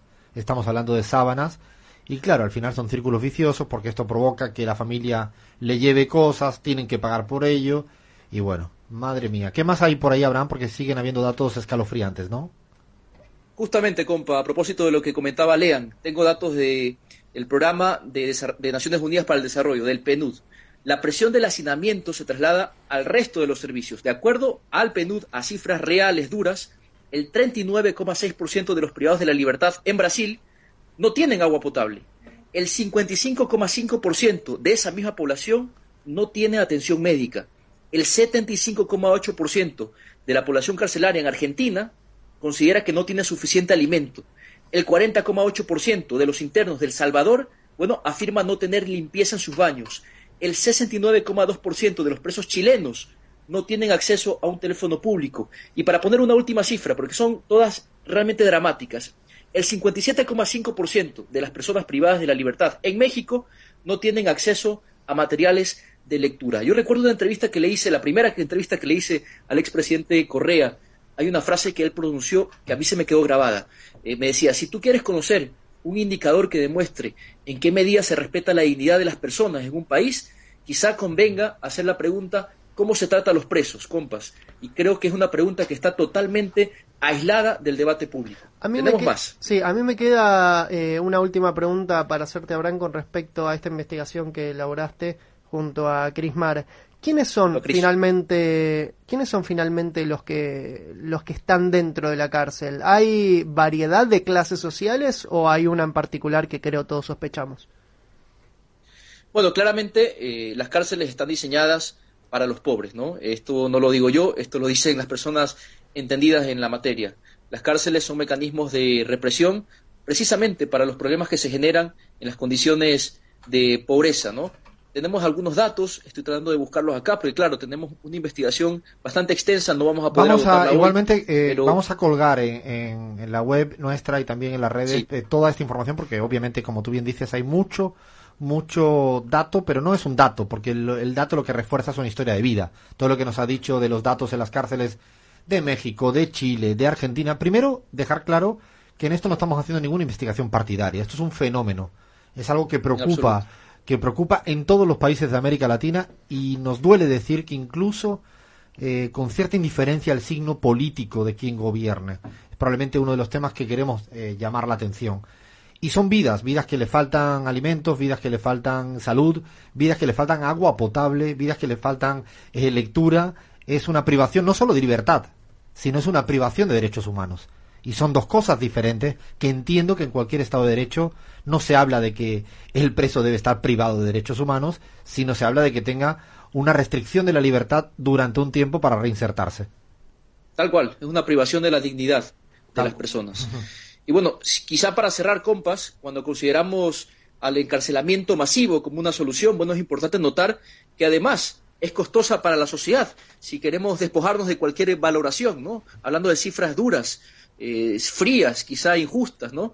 Pero también hay que hablar de los costos, porque no terminan los costos con el hecho de poner a una persona que cometió un delito en una cárcel. No solo resulta caro encarcelar a las personas, sino también es costoso dejarlas sin trabajar. La región perdió en promedio más de 7 mil millones anuales entre 2010 y 2014 por lo que dejaron de contribuir a las economías las personas que son privadas de libertad. Y este número casi se duplicó en el periodo de estudio que contemplamos de 5.800 millones en 2010 a más de 8.400 millones en 2014, compas. No, ¿Qué les parece este dato? Sí, son, son cifras que también eh, plantean el componente económico, ¿no? Incluso a veces hay muchos trabajos, ¿no?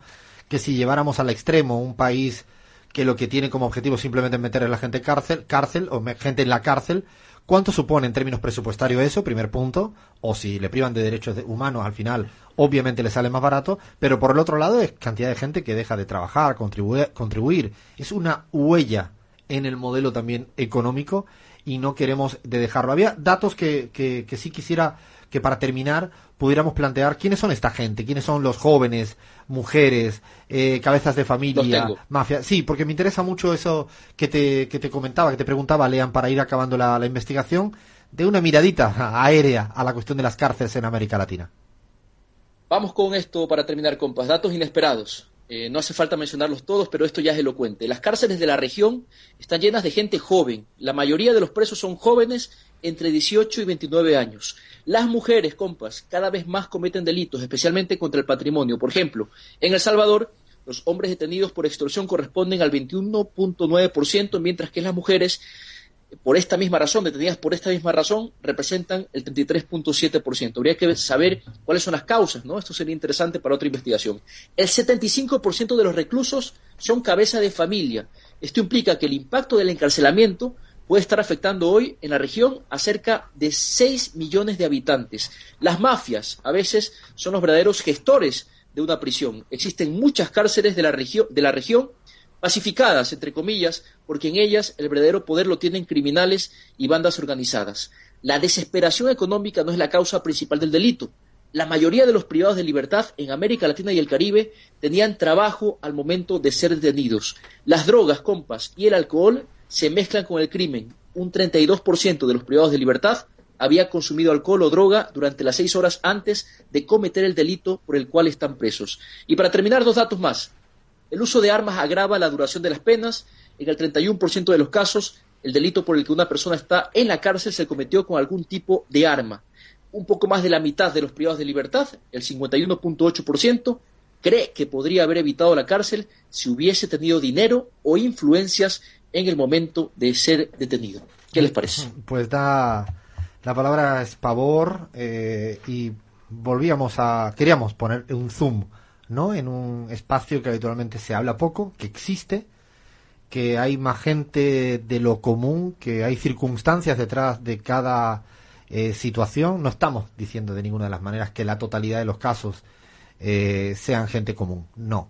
Pero sí estamos diciendo que hay una heterogeneidad al interior de las cárceles, que hay una vida y que hay humanos, aunque alguna doctrina eh, se empeñe en, en decir lo contrario, y cifras que daban miedo, ¿no? La relación con la justicia, gente que está trabajando, el dato de los cabezas de familia, en el fondo quedan descabezadas, ¿no? La cantidad de familias. Tal cual. Eh, muchos y muchos datos que has planteado, el hacinamiento, los jóvenes, que eso es una huella generacional, porque cuando empiezan a entrar cada vez más los jóvenes, al final transforma un modelo generacional y dice mucho. Bueno, era un- una primera, un primer aperitivo, aunque eh, parecieran muchos datos para una cuestión que va más allá del país de América Latina del que estemos hablando, va más allá de un gobierno.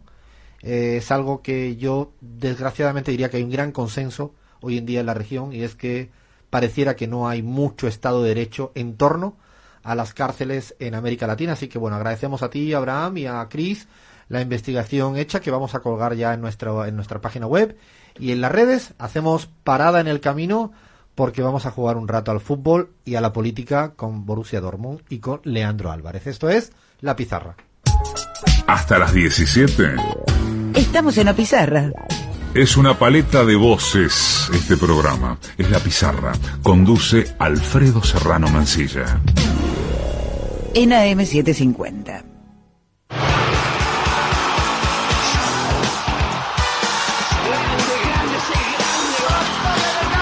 Me emo- es que me sale una sonrisita cuando sale este la música esta de dónde salió, Lean? Es eh, una canción de Mano Negra, si mal no me Ah, equivoco, no la ex ubicada. banda de Manu Chao. Ah, está buenísima porque le da un toque así.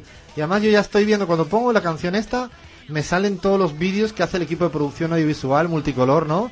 ¿No? Y cada reportaje imperdible. De hecho, una de las cosas que me divierte es ver todo el segmento de fútbol y política después de ya de un añito largo que venimos trabajando. Estos Sócrates, Tuvimos de todo, ¿eh? Cruyff, René Guita, eh, Tevez, ¿no? Guardiola, yo que sé, han pasado aquí. Trump, a- hasta Don- Trump. hasta Donald Trump y Xi Jinping hemos tenido. Y hoy nos vamos para la Alemania del Borussia Dortmund. Y es un equipo que a mí me viene atrayendo en los últimos años, por fundamentalmente por Jürgen Klopp, que fue el entrenador de ahí, y porque suele hacer un fútbol bastante atrevido, ¿no? Así sin complejo. Audaz, sí, totalmente. Y además eh, con jugadores que no todos salieron de su cantera, pero sí eh, los ha agarrado jóvenes y los formó para convertirlos en estrellas. Estamos hablando del Borussia Dortmund, que es quizás uno de los eh, eh, equipos de moda, si se quiere, de esta de esta última década, ¿no? Que jugó, por ejemplo, la final de la Champions League ¿Contra el Bayern Múnich. Ah, es verdad. 2013-2014 en dicha temporada, sin dudas mereció haberla ganado porque fue el equipo que, por ejemplo, goleó al Real Madrid de Ay, qué Cristiano partido, Ronaldo. Qué bien lo pasé en ese partido yo. 4 a 0 le clavó un Borussia Dortmund que hasta ese momento tenía jugadores por el momento desconocidos como Marco Royce, como Robert Lewandowski. Bueno, luego se los quedó todo el Bayern de Múnich. se los terminó quedando todo el Bayern Múnich, Mario Götze que metió el gol de la final de Contra Argentina, final, ese partido, sí. que En se puede decir que ¿no? después de ese partido no hizo No nada más en su más. carrera, ¿no? Solo hizo joder a la Argentina en ese mundial, ¿no? pero volvió finalmente al Borussia Dortmund, bueno, no- ya no en el nivel que tenía en dicha temporada. Pero, ¿cómo llegó hasta ahí el Borussia Dortmund? ¿Cómo llegó a, a disputar la final de la Champions League? ¿Y cómo hoy llega a ser uno de los equipos eh, más potentes de Europa y sin dudas candidato a eh, obtener la Champions League de esta temporada? Te cuento, Alfredo, que en 2005 el club estaba en bancarrota. ¿Podés creerlo? ¿En bancarrota? En bancarrota, eh, 67 acreedores le reclamaban 29, más de 29 millones de euros al club. ¿Pero eran alemanes? Sí, eran No alemanes.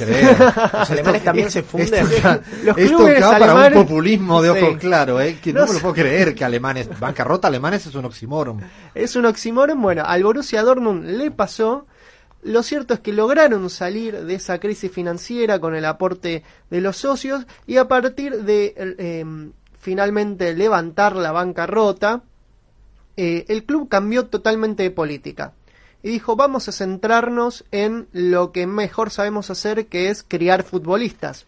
A partir de ahí evitó malgastar dinero en sueldos eh, abultados, en contrataciones estrafalarias y eh, la mayoría de las últimas temporadas se ha igualado el saldo a favor y deudor del Borussia Dortmund, es decir, casi no tiene pérdidas, todo lo que sale luego vuelve a entrar. Hay que llamar a los directivos esos para la Argentina, Para- que vengan para el rápido. Fondo Monetario, ¿no? Vengan rápido para acá. Pero no todo es color de rosa, Alfredo, en el Borussia Dortmund. Eh, no todo es juego bonito, no todo es eh, salir de la bancarrota de esta forma tan romántica, sino que hay un problema enquistado en las tribunas del Borussia Dortmund. Dijimos al principio del programa que era uno de los clubes más populares, que más socios tenía y que eh, llenaba la cancha a todos lados, a los que va, ¿no? Bueno, el problema es que dentro de la afición hay tres sectores y dos de, de Es un esos parlamento sectores eso. se puede decir, bueno, hay tres sectores, dos de ellos son pro-nazis.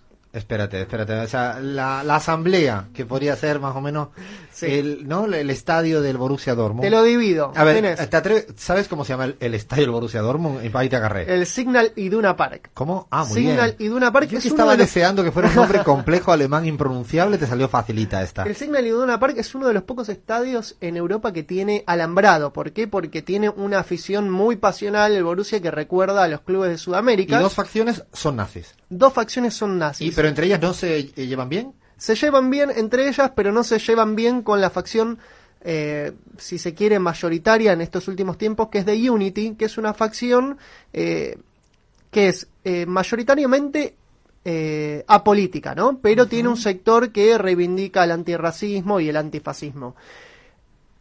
Pero las dos facciones nazis al Borussia Dortmund le generaron muchos problemas en su momento, porque estamos hablando primero de los Northside, que en los partidos, sobre todo en los años 2011, 2012, hasta 2014 si se quiere y en 2017 también hubo algunos problemas eh, mostraban mostraban pancartas eh, en apoyo a los partidos de extrema derecha por ejemplo, en apoyo a Alternativa por Alemania o al partido NWDO, que es un partido eh, ultraderechista, al grito de Heil Hitler. No puede ser. De esa forma, ¿En la cancha? al grito de Heil Hitler, por ejemplo, eh, reivindicaron a un masajista eh, pro-nazi que había fallecido en su momento, que era del Hamburgo, el, el masajista del Club Hamburgo, era un tipo que reivindicaba el nazismo y lo reivindicaron ese el día después de su muerte, la hinchada gritando Heil Hitler. Sí, y lo que trae Lean es muy interesante y no es un dato menor porque esta semana hubo un atentado, no sé si lo vieron en Alemania, Cierto. un atentado islamofóbico Exacto. de un terrorista que mató a 10 personas.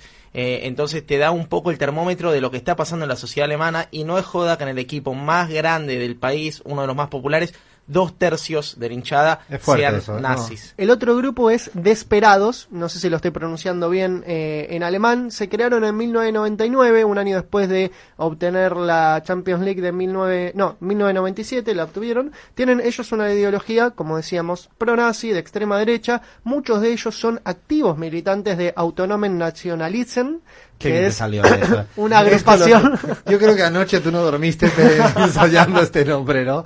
Hay un traguito más de algo, un traguito más. A ver si me salía, te A salió perfecto. me ¿eh? salió, me salió, vos estaba transpirando. No te voy a decir que lo repita, que sería una putada, pero bueno. Te cuento que ellos están en el bloque 13 de las gradas de- del Borussia Dortmund, del Signal Iduna Park, y por ejemplo en un derby con el Schalke 04 en 2012, 25 de ellos fueron arrestados. Hubo decenas de heridos, la, eh, la policía finalmente prohibió el, el acceso al estadio a varios de ellos. En septiembre de 2011 también hubo otro hecho que tuvo, a un eh, tuvo como protagonista un miembro de Esperados.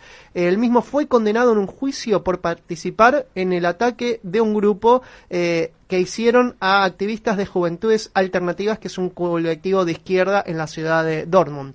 Otro episodio, en agosto de 2012, durante un partido que lo enfrentó eh, al Werder Bremen y que estaba también Angela Merkel, de quien se dice es hincha del Borussia Dortmund, apareció... Lo pones entre comillas. La gente no ha visto el gesto que me has hecho, pero es como. Sí. ¿Será otra presidenta o otro No sé, presidente? ya no sé en qué confiar, Que se digo. acerca al sol que más calienta. Porque recordemos que Angela Merkel nació en el país que tengo la camiseta, en Alemania Oriental. Mm, claro. Yo creo que debería ser hincha, no sé, del Dinamo Dresde. Exacto, No sé. es lo mismo que Piñera con el Colo Colo, ¿no? Claro, claro, me suena dudoso. Algo Me- así, ¿no? Me suena dudoso, justo la canciller, presidenta del club más popular de Alemania. Bueno, eh, en ese partido, en, eh, eh, con eh, Angela Merkel en la tribuna, había una pancarta que eh, eh, estaba en manos de un, de un activo, eh, de un activo barra, si se quiere, de, de esperados, que decía solidaridad con el NWDO, que es un partido de extrema derecha alemana. A ver, no todo está perdido igual en el Borussia Dortmund, Alfredo, porque como decíamos, el poder real hoy por hoy de la barra en Borussia Dortmund está en manos de The Unity, que es este grupo Ajá. Apolítico que reivindica el antirracismo. Y no solamente de las tribunas hay una reivindicación eh, antifascista, sino también de parte de la dirigencia. eh, lo cierto es que tras eh, la entrada en 2017 de 90 diputados de Alternativa por Alemania al Parlamento alemán, eh, la misma- el mismo club, a través de sus redes sociales, eh, subió un spot antirracista en el cual dice mm, no es, eh, eh, es incompatible el fascismo con el fútbol y se ve a sujetos nazis siendo muy torpes en la práctica futbolística. No, y es para no es para menos. O sea, yo creo que esa- del fútbol debería, y eso sí que lo, lo interpelamos, ¿no? Creo que ayer o antes de ayer, no, hace dos días, con Bolsonaro en un partido, le lanzaron consignas también de no al Tal fascismo. cual, tal cual. Creo que al menos, yo digo que es difícil ponerse de acuerdo en un montón de matices en el mundo de la política y cuando uno va a ver la- el partido va a otra cosa, pero bueno, con- Pero a veces pasa que, por ejemplo, en Europa eh, eh, hace, eh, hace un tiempo ya se vienen viendo muchos cánticos racistas contra jugadores cada de vez color. más. De hecho, Cada vez más. prácticamente cada semana está viendo un episodio no muy denostado, ¿no? Pasó hace poco en el, en el Bilbao, en Inglaterra pasó la semana pasada y en Alemania pasó más de una vez. ha pasado más de una vez. Los fascistas no se quedaron en el molde, eh, los fascistas hinchas del Dortmund, ante esta reacción antifascista de la dirigencia y se eh, dieron el lujo de amenazarlos de muerte Ah, sí, a los dirigentes. Bueno, Sí, eso sí, se les da bien a los fascistas, ¿eh? Te cuento que eh, fue Daniel Lorcher, que es como algo así, un nexo entre los hinchas y eh, la dirigencia. Él fue amenazado también el CEO del equipo, Hans Joachim Watzke. No sé si esa- pronuncié no, bien. Esa no, esa no. Esa era imposible. Se debe Watzke. pronunciar. Exacto. Eh, te, te- te cuento que un conocido grupo de, de la hinchada de, de Desperados le dejó una pintada en medio de la ciudad que decía, eh, Watzke, estás acabado. Ah, sí, tan clarito, directo. Pronto te veremos tumbado en un desguace, le Uh, escribieron. la, O sea, no. Por si tenía algún tipo de duda de la amenaza, ¿no? De qué tipo era. Una amenaza muy alemana, además. Muy Me imagino que todo eso es en una sola palabra. Sí, exacto, exacto, exacto. Eh, lo cierto es que, bueno, el Borussia Dortmund tiene sus matices. Por un lado tenés hinchas eh, eh, fascistas, por el otro lado una dirigencia que está muy preocupado ante el racismo cada vez más creciente, y por el otro lado una, un sector de la hinchada que, por suerte, al día de hoy es mayoritario y que trata de acallar estos mensajes pro-nazis de cierto sector de la hinchada. Y yo no puedo evitar la comparación y digo, estos muchachos capaz que deberían aprender un poco de eh, la hinchada de Nueva Chicago, que tiene sus tres Ah, facciones. no, no, no, no me vayas a Utilizan traer, a facas, ver. pero por lo menos no tienen castos racistas, ¿no? Leandro, no me traigas primero en atajo. Del Borussia Dortmund me has hecho un atajo, pero bueno, de aquella manera, no para hablar de tu equipo, del Nueva Chicago. Y no estás para que hable del Nueva Chicago, me invitaste. Mira, Te inventé justo el día de los le incidentes, Le voy a contar a todos los oyentes en la encerrona en la que me quería colocar aquí el amigo Leandro. Es que ya nos íbamos del programa, íbamos ya me iba dejando en casa eh, y me hablábamos de que me iba a invitar, ¿no? A la, Que te quería llevar a comer un choripano y Ah, ver a Chicago. Y yo le dije que sí, ya en matadero, ¿no? Y tengo ganas. eh, pero mm, por poco, menos mal que no fui al último partido. Yo Menos vi, mal. luego pongo en la tele y se estaban matando, no te vi a ti en la pelea, me quedé tranquilo con eso, pero duro, así que... y Fue también duro, tiene- así que, que- Tres facciones también tienen los Tenemos Chicago. tres facciones, eh, por suerte ninguna de ellas es, eh, es fascista. Yo diría más bien son más del lado del peronismo. Las tres coinciden en eso. Es hegemonía el peronismo coinciden Chicago. en eso, pero bueno, hay problemas de negocio detrás. No, esto de las hinchadas es para- esto de las hinchadas es otro otro caso más. Esta vez era el Borussia de, de Dortmund. Hemos visto la hinchada del Rayo Vallecano en España, hinchadas en, en América Latina. De hecho, tengo ganas. Creo que ayer estrenaron el, el- la serie argentina en Netflix de Puerta 7, creo que se llama. 7, sí. No la he visto, quiero verla porque fútbol, política y hay un poco de trama. Veremos a ver si aguanto un par de, de capítulos.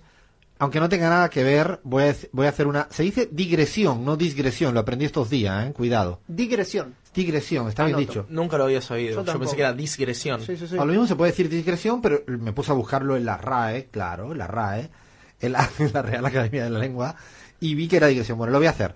Y es que eh, con respecto a la cuestión del, del fútbol y de, de Netflix que estábamos hablando, vi el documental de, de Nisman. Sí, que- sí. Muy bueno. Sí, sí, sí. No, ¿no te gustó? No, sí, el documental es fantástico, es buenísimo. Pero voy a hacer un comentario que creo que lo aprendí en la Argentina. Esta vez si me sale mal, corríjanme, porfa, porque no diga cualquier cosa. Qué banana de trama, se dice así, qué banana es todo, todo es muy banana. ¿Qué ¿Se- banana? ¿Se entiende? ¿No se entiende? Eso sí que no. No sé Nadie. quién te engañó, Bueno, Alfredo, espérate, pero espérate. no use más esa expresión. Para mí te confundiste de país y ya nos estamos ofendiendo. Es abs- espérate. eh, Paula, corta esto y arranca. No, no, no. Vuelvo, vuelvo. Era una caricatura. eh, de repente, una trama de la nada. Es decir, de la nada se inculpa a alguien. Sí. Y en la segunda, otra vez de la nada se inculpa a alguien para excusar a los inculpados que habían salido de la nada. Claro. Es decir, todo era Es una... muy enredado para quien no vive en este país. No, pero incluso entender. viviendo en este país y prestando atención a lo que voy, y ahí sí que lo quiero decir con mucha seriedad, es que realmente, si la forma de buscar a los culpables del atentado de la AMIA fue de la manera que fue hecha, deja mucho que desear. Y lo segundo es la inculpación a- al kirchnerismo sobre el acuerdo con Irán respecto a esta temática. Las que dos no se llevó a cabo. que no se llevó a cabo. De hecho, la- las dos cuestiones... eh, Rechazado por el Congreso, Son cualquier cosa, voy a decirlo de otra manera, a ver si me queda mejor. Cualquier verdura, me vendieron fruta que dicen acá, cualquier cosa, me, to- to- una tontera tras otra. Y luego sí, luego el, el documental está espectacularmente bien hecho, pero si no lo digo, reviento, porque venía estos días viendo lo de Netflix, así que ahora me toca pasar de Nisman a Puerta 7, cualquier cosa, para ver cómo está el fenómeno de las hinchadas acá. Le pedimos a nuestros oyentes eh, que en fútbol y política nos sigan diciendo qué otras hinchadas politizadas en el mundo en América Latina, en el mundo hay. Jair iba a decirme algo. Yo tengo una recomendación que es un Twitter, una cuenta de Twitter que se llama Canciones Ultras. Ay, y eso te es- muestra canciones de diferentes hinchadas del mundo traducidas al español. Es buscando ya. excelente, es excelente la hinchada del Borussia Dortmund. Y me llama la atención lo que son las canciones del Raja Casablanca de Marruecos. Impresionantes canciones súper politizadas con contenido de protesta contra el gobierno, contra la represión a las hinchadas. Dejo ahí sembrada Ah. la duda para que algún día Raja investiguemos Casablanca, al Raja Casablanca, que Vamos además debe meter 60.000 personas por partido. Yo ya, ya me acabo de seguir a esto, esto sí, pero esto ya toca meterlo como parte del nuevo nuevas canciones de la pizarra. De hecho, tiene un tema que se llama eh, Samba, Tango y Mariachi, en donde alardean de haberle ganado en el Mundial de Clubes a un equipo brasilero que no recuerdo y al Monterrey. Mencionan a un equipo brasilero y al Monterrey y los chicanean con, un- con una canción de cancha. Bueno, hay ganas. ya, bueno, ya, ya ven, ya ven que nosotros podemos hablar desde Nisman a fútbol, pasando por las cárceles y acabando ahora en cada loca con su tema. Seguimos en la pizarra.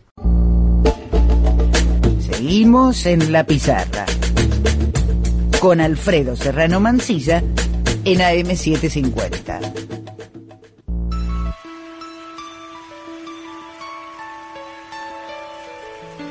Ay, que suene, que suene eso. Me gusta cuando suena Serrat. A ver, a ver, ¿cómo suena eso?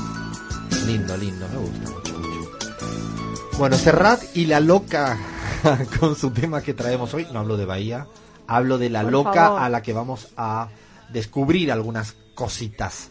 Eh, no creo que lo haya acertado nadie, porque las pistas eran contraproducentes, diría yo. Recordemos las pistas, eran, eh, yo decía que eh, había sido protagonizada por Meryl Streep en una película que se ve que nuestros oyentes no vio ni a No, nadie. yo tampoco. ¿eh? Era una mujer de política, política. dedicada a la política. Y tú dijiste algo que me dejaste así. Sí, los maté con ¿Qué esa. era? eh, que era pionera en un gusto de helado.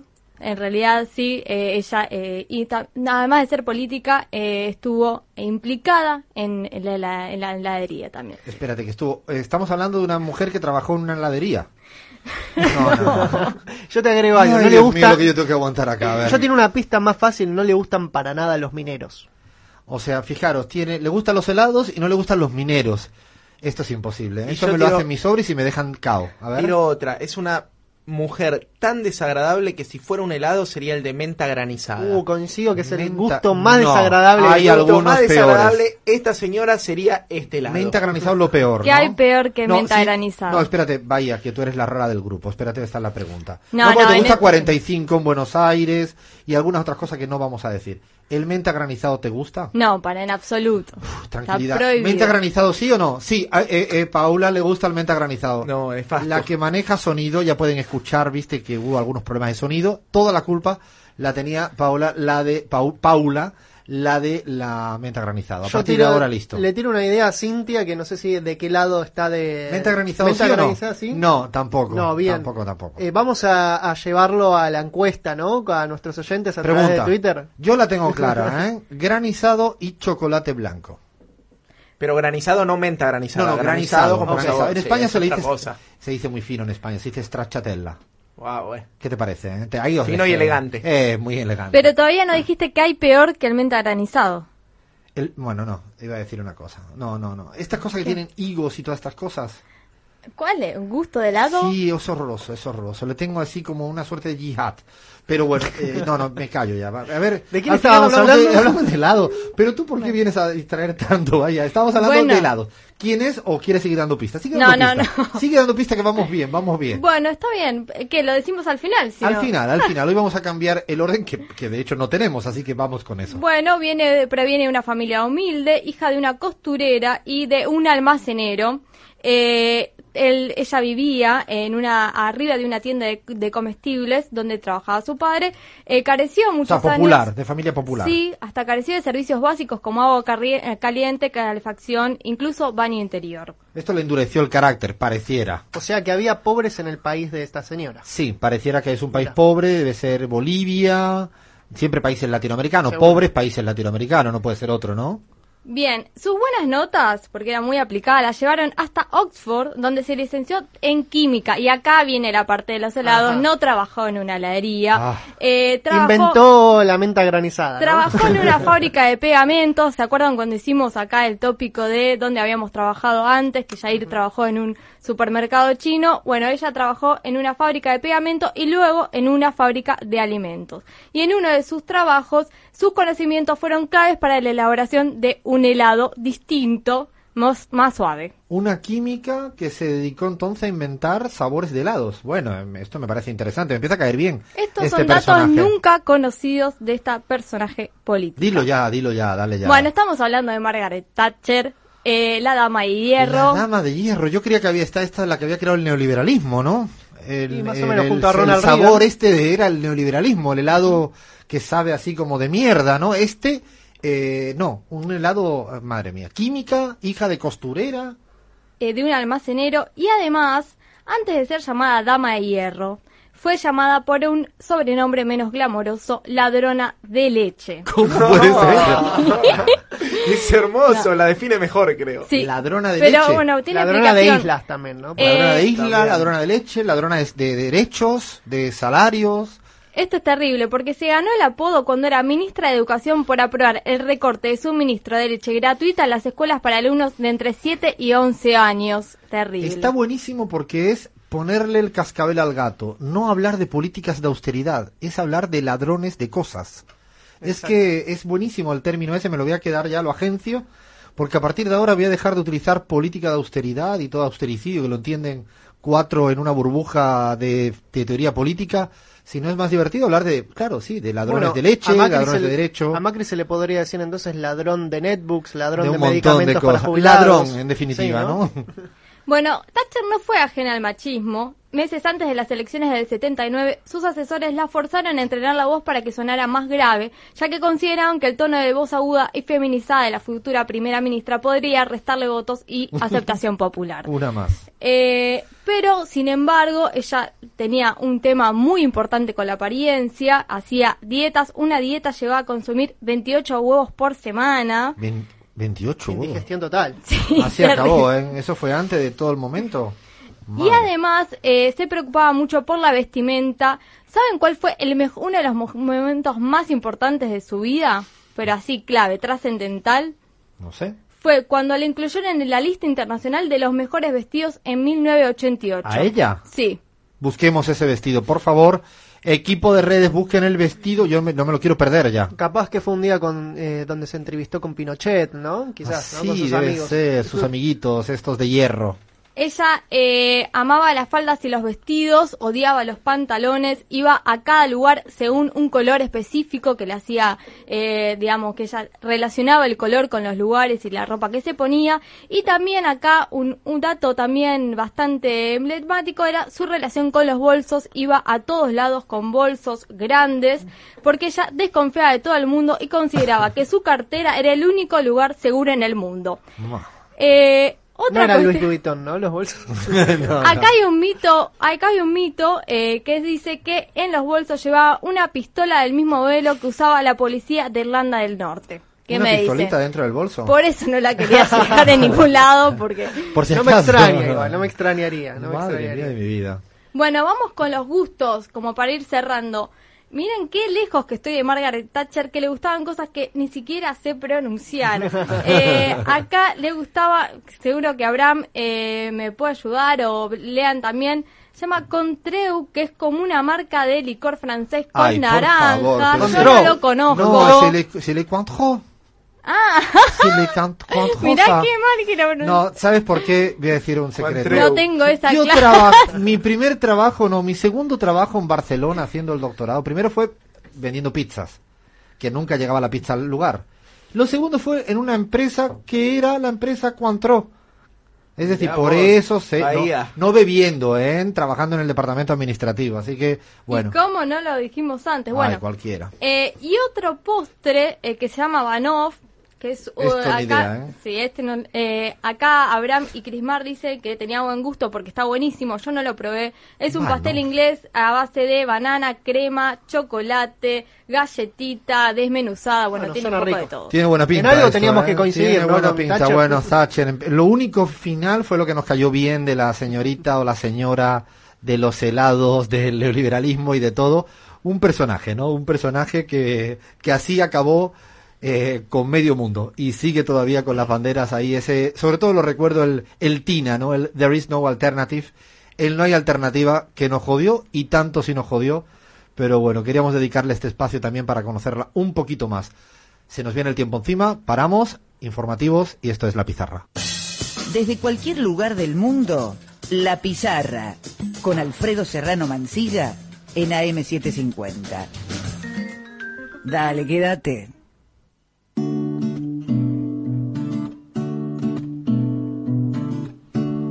Se nos viene ya el final del programa, cuando vamos cerrando con Drexler y luego suena Mercedes Sosa cantando Bella Chao. Es que ya estamos, nos tragamos. Nos comimos dos horitas de radio aquí en AM750, en Radio Pichincha Universal. Eh, nosotros siempre la pasamos bien, esperamos que los oyentes, la gente que nos sigue, que nos escucha, sea en vivo, a veces por podcast, como venían diciendo los compas eh, de Barcelona, que cada día la- se escucha más así. Estamos acabando, no podemos dejar de decir la última hora, eh, 19.15 hora de Togo, no de acá, y es que el domicilio, eh, le domicile de la Poisson, de, lo voy a decir en castellano, no es que, eh, es que la oposición, el domicilio de, la- de los opositores, de, la pareja eh, opositora, el matrimonio, de la casa, ha sido, mm, yo diría que cuidado en términos de seguridad. Custodiado. Custodiado, cuidado, parece que es la última hora, según el dato que yo tengo aquí de la agencia de noticias alemana. Eh, tú tienes por ahí, nosotros estamos muy atentos a, a toda la... Sí, también AFP África dice que la casa del líder de la oposición de Togo, Agbeyome Kocho, está rodeada por fuerzas de seguridad, pero desde el gobierno lo que decimos, desde este democrático gobierno de 53 años, decimos que es por su propia seguridad. Claramente, compañeros, no sospechen que haya algún tipo de problema en el proceso electoral togolés. Con la última noticia siempre, la pizarra. La democracia garantiza. No hemos, lo- no hemos localizado a nuestra Crismar, que seguramente estará en alguna barricada allá en Togo, pero queríamos dar la última información. Ahora sí, hay algunos oyentes que, no- que nos han dado algún mensajito para ir Hay cerrando. mensajes de oyentes, Alfredo, que se comunicaron al eh, 11 39 22 40 98. Gracias, Alfredo, por acordarte del maestro. Él y Guerrero Martínez, muchos otros, hicieron que ame la radio entrañablemente. Te sigo siempre. Felicitaciones, María Cristina Alonso. Gracias, María Cristina. Eh, para la pizarra, un club argentino con histórico compromiso político es Banfield, muy activos en relación a los derechos humanos. Patricia de Bahía Blanca, provincia de Buenos Aires. Tomamos Recordemos nota. que Banfield es el primer club en Argentina en tener una presidenta mujer. Tomamos nota de, de esto para otro fútbol y política. Me despido de toda la banda, de todo el equipo. Bueno, Bahía, usted siga con sus helados no de eh, granizado de Menta menta. granizada no, de ninguna manera. De ninguna manera, nos estamos escuchando. Mil gracias por estar con nosotros, como siempre, en la pizarra. Gracias a ustedes, un gusto. Yair, compañero, cuídese del dengue, que sé que tiene que tener cuidadito, ¿eh? Por favor, compañero. 80% de Paraguay infectado de dengue. En Argentina también hay casos. Vacíen los contenedores con agua y esténse muy atentos. Un abracito, nos estamos escuchando. Lean, compañero, damos las gracias a toda Sí, la banda, ¿no? Vamos Que no- a agradecer a todo el equipo, a Abraham Verduga y Crismar Lujano, que estuvieron en la producción de todos los contenidos, eh, Daniela Nieto, Cinta China, Fer Poblet, Mariel Bayardi, Fernando Saninelli, Roberto Galucci en el informativo, Paula Brando reemplazó a nuestra querida eh, Fantástico, ¿eh? Palmerio Paula, buenísimo. De forma excepcional, eh, debutamos con Skype gracias a ella y ya llega, ya llega la nueva programación de M750 con Luis Bremer y para los que nos están escuchando en Pichincha Universal sigan conectados que siempre es bueno escuchar radio. Quédense escuchando la radio. Nosotros nos vamos ahora a disfrutar un poquito del fin de semana y del carnaval. Como dijimos desde el primer día, somos La Pizarra y hemos venido para quedarnos.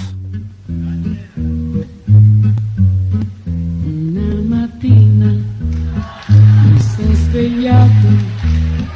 Oh bella ciao, bella ciao, bella ciao, ciao, ciao. Una mattina mi svegliato. Desde cualquier lugar del mundo, La Pizarra con Alfredo Serrano Mancilla en AM750.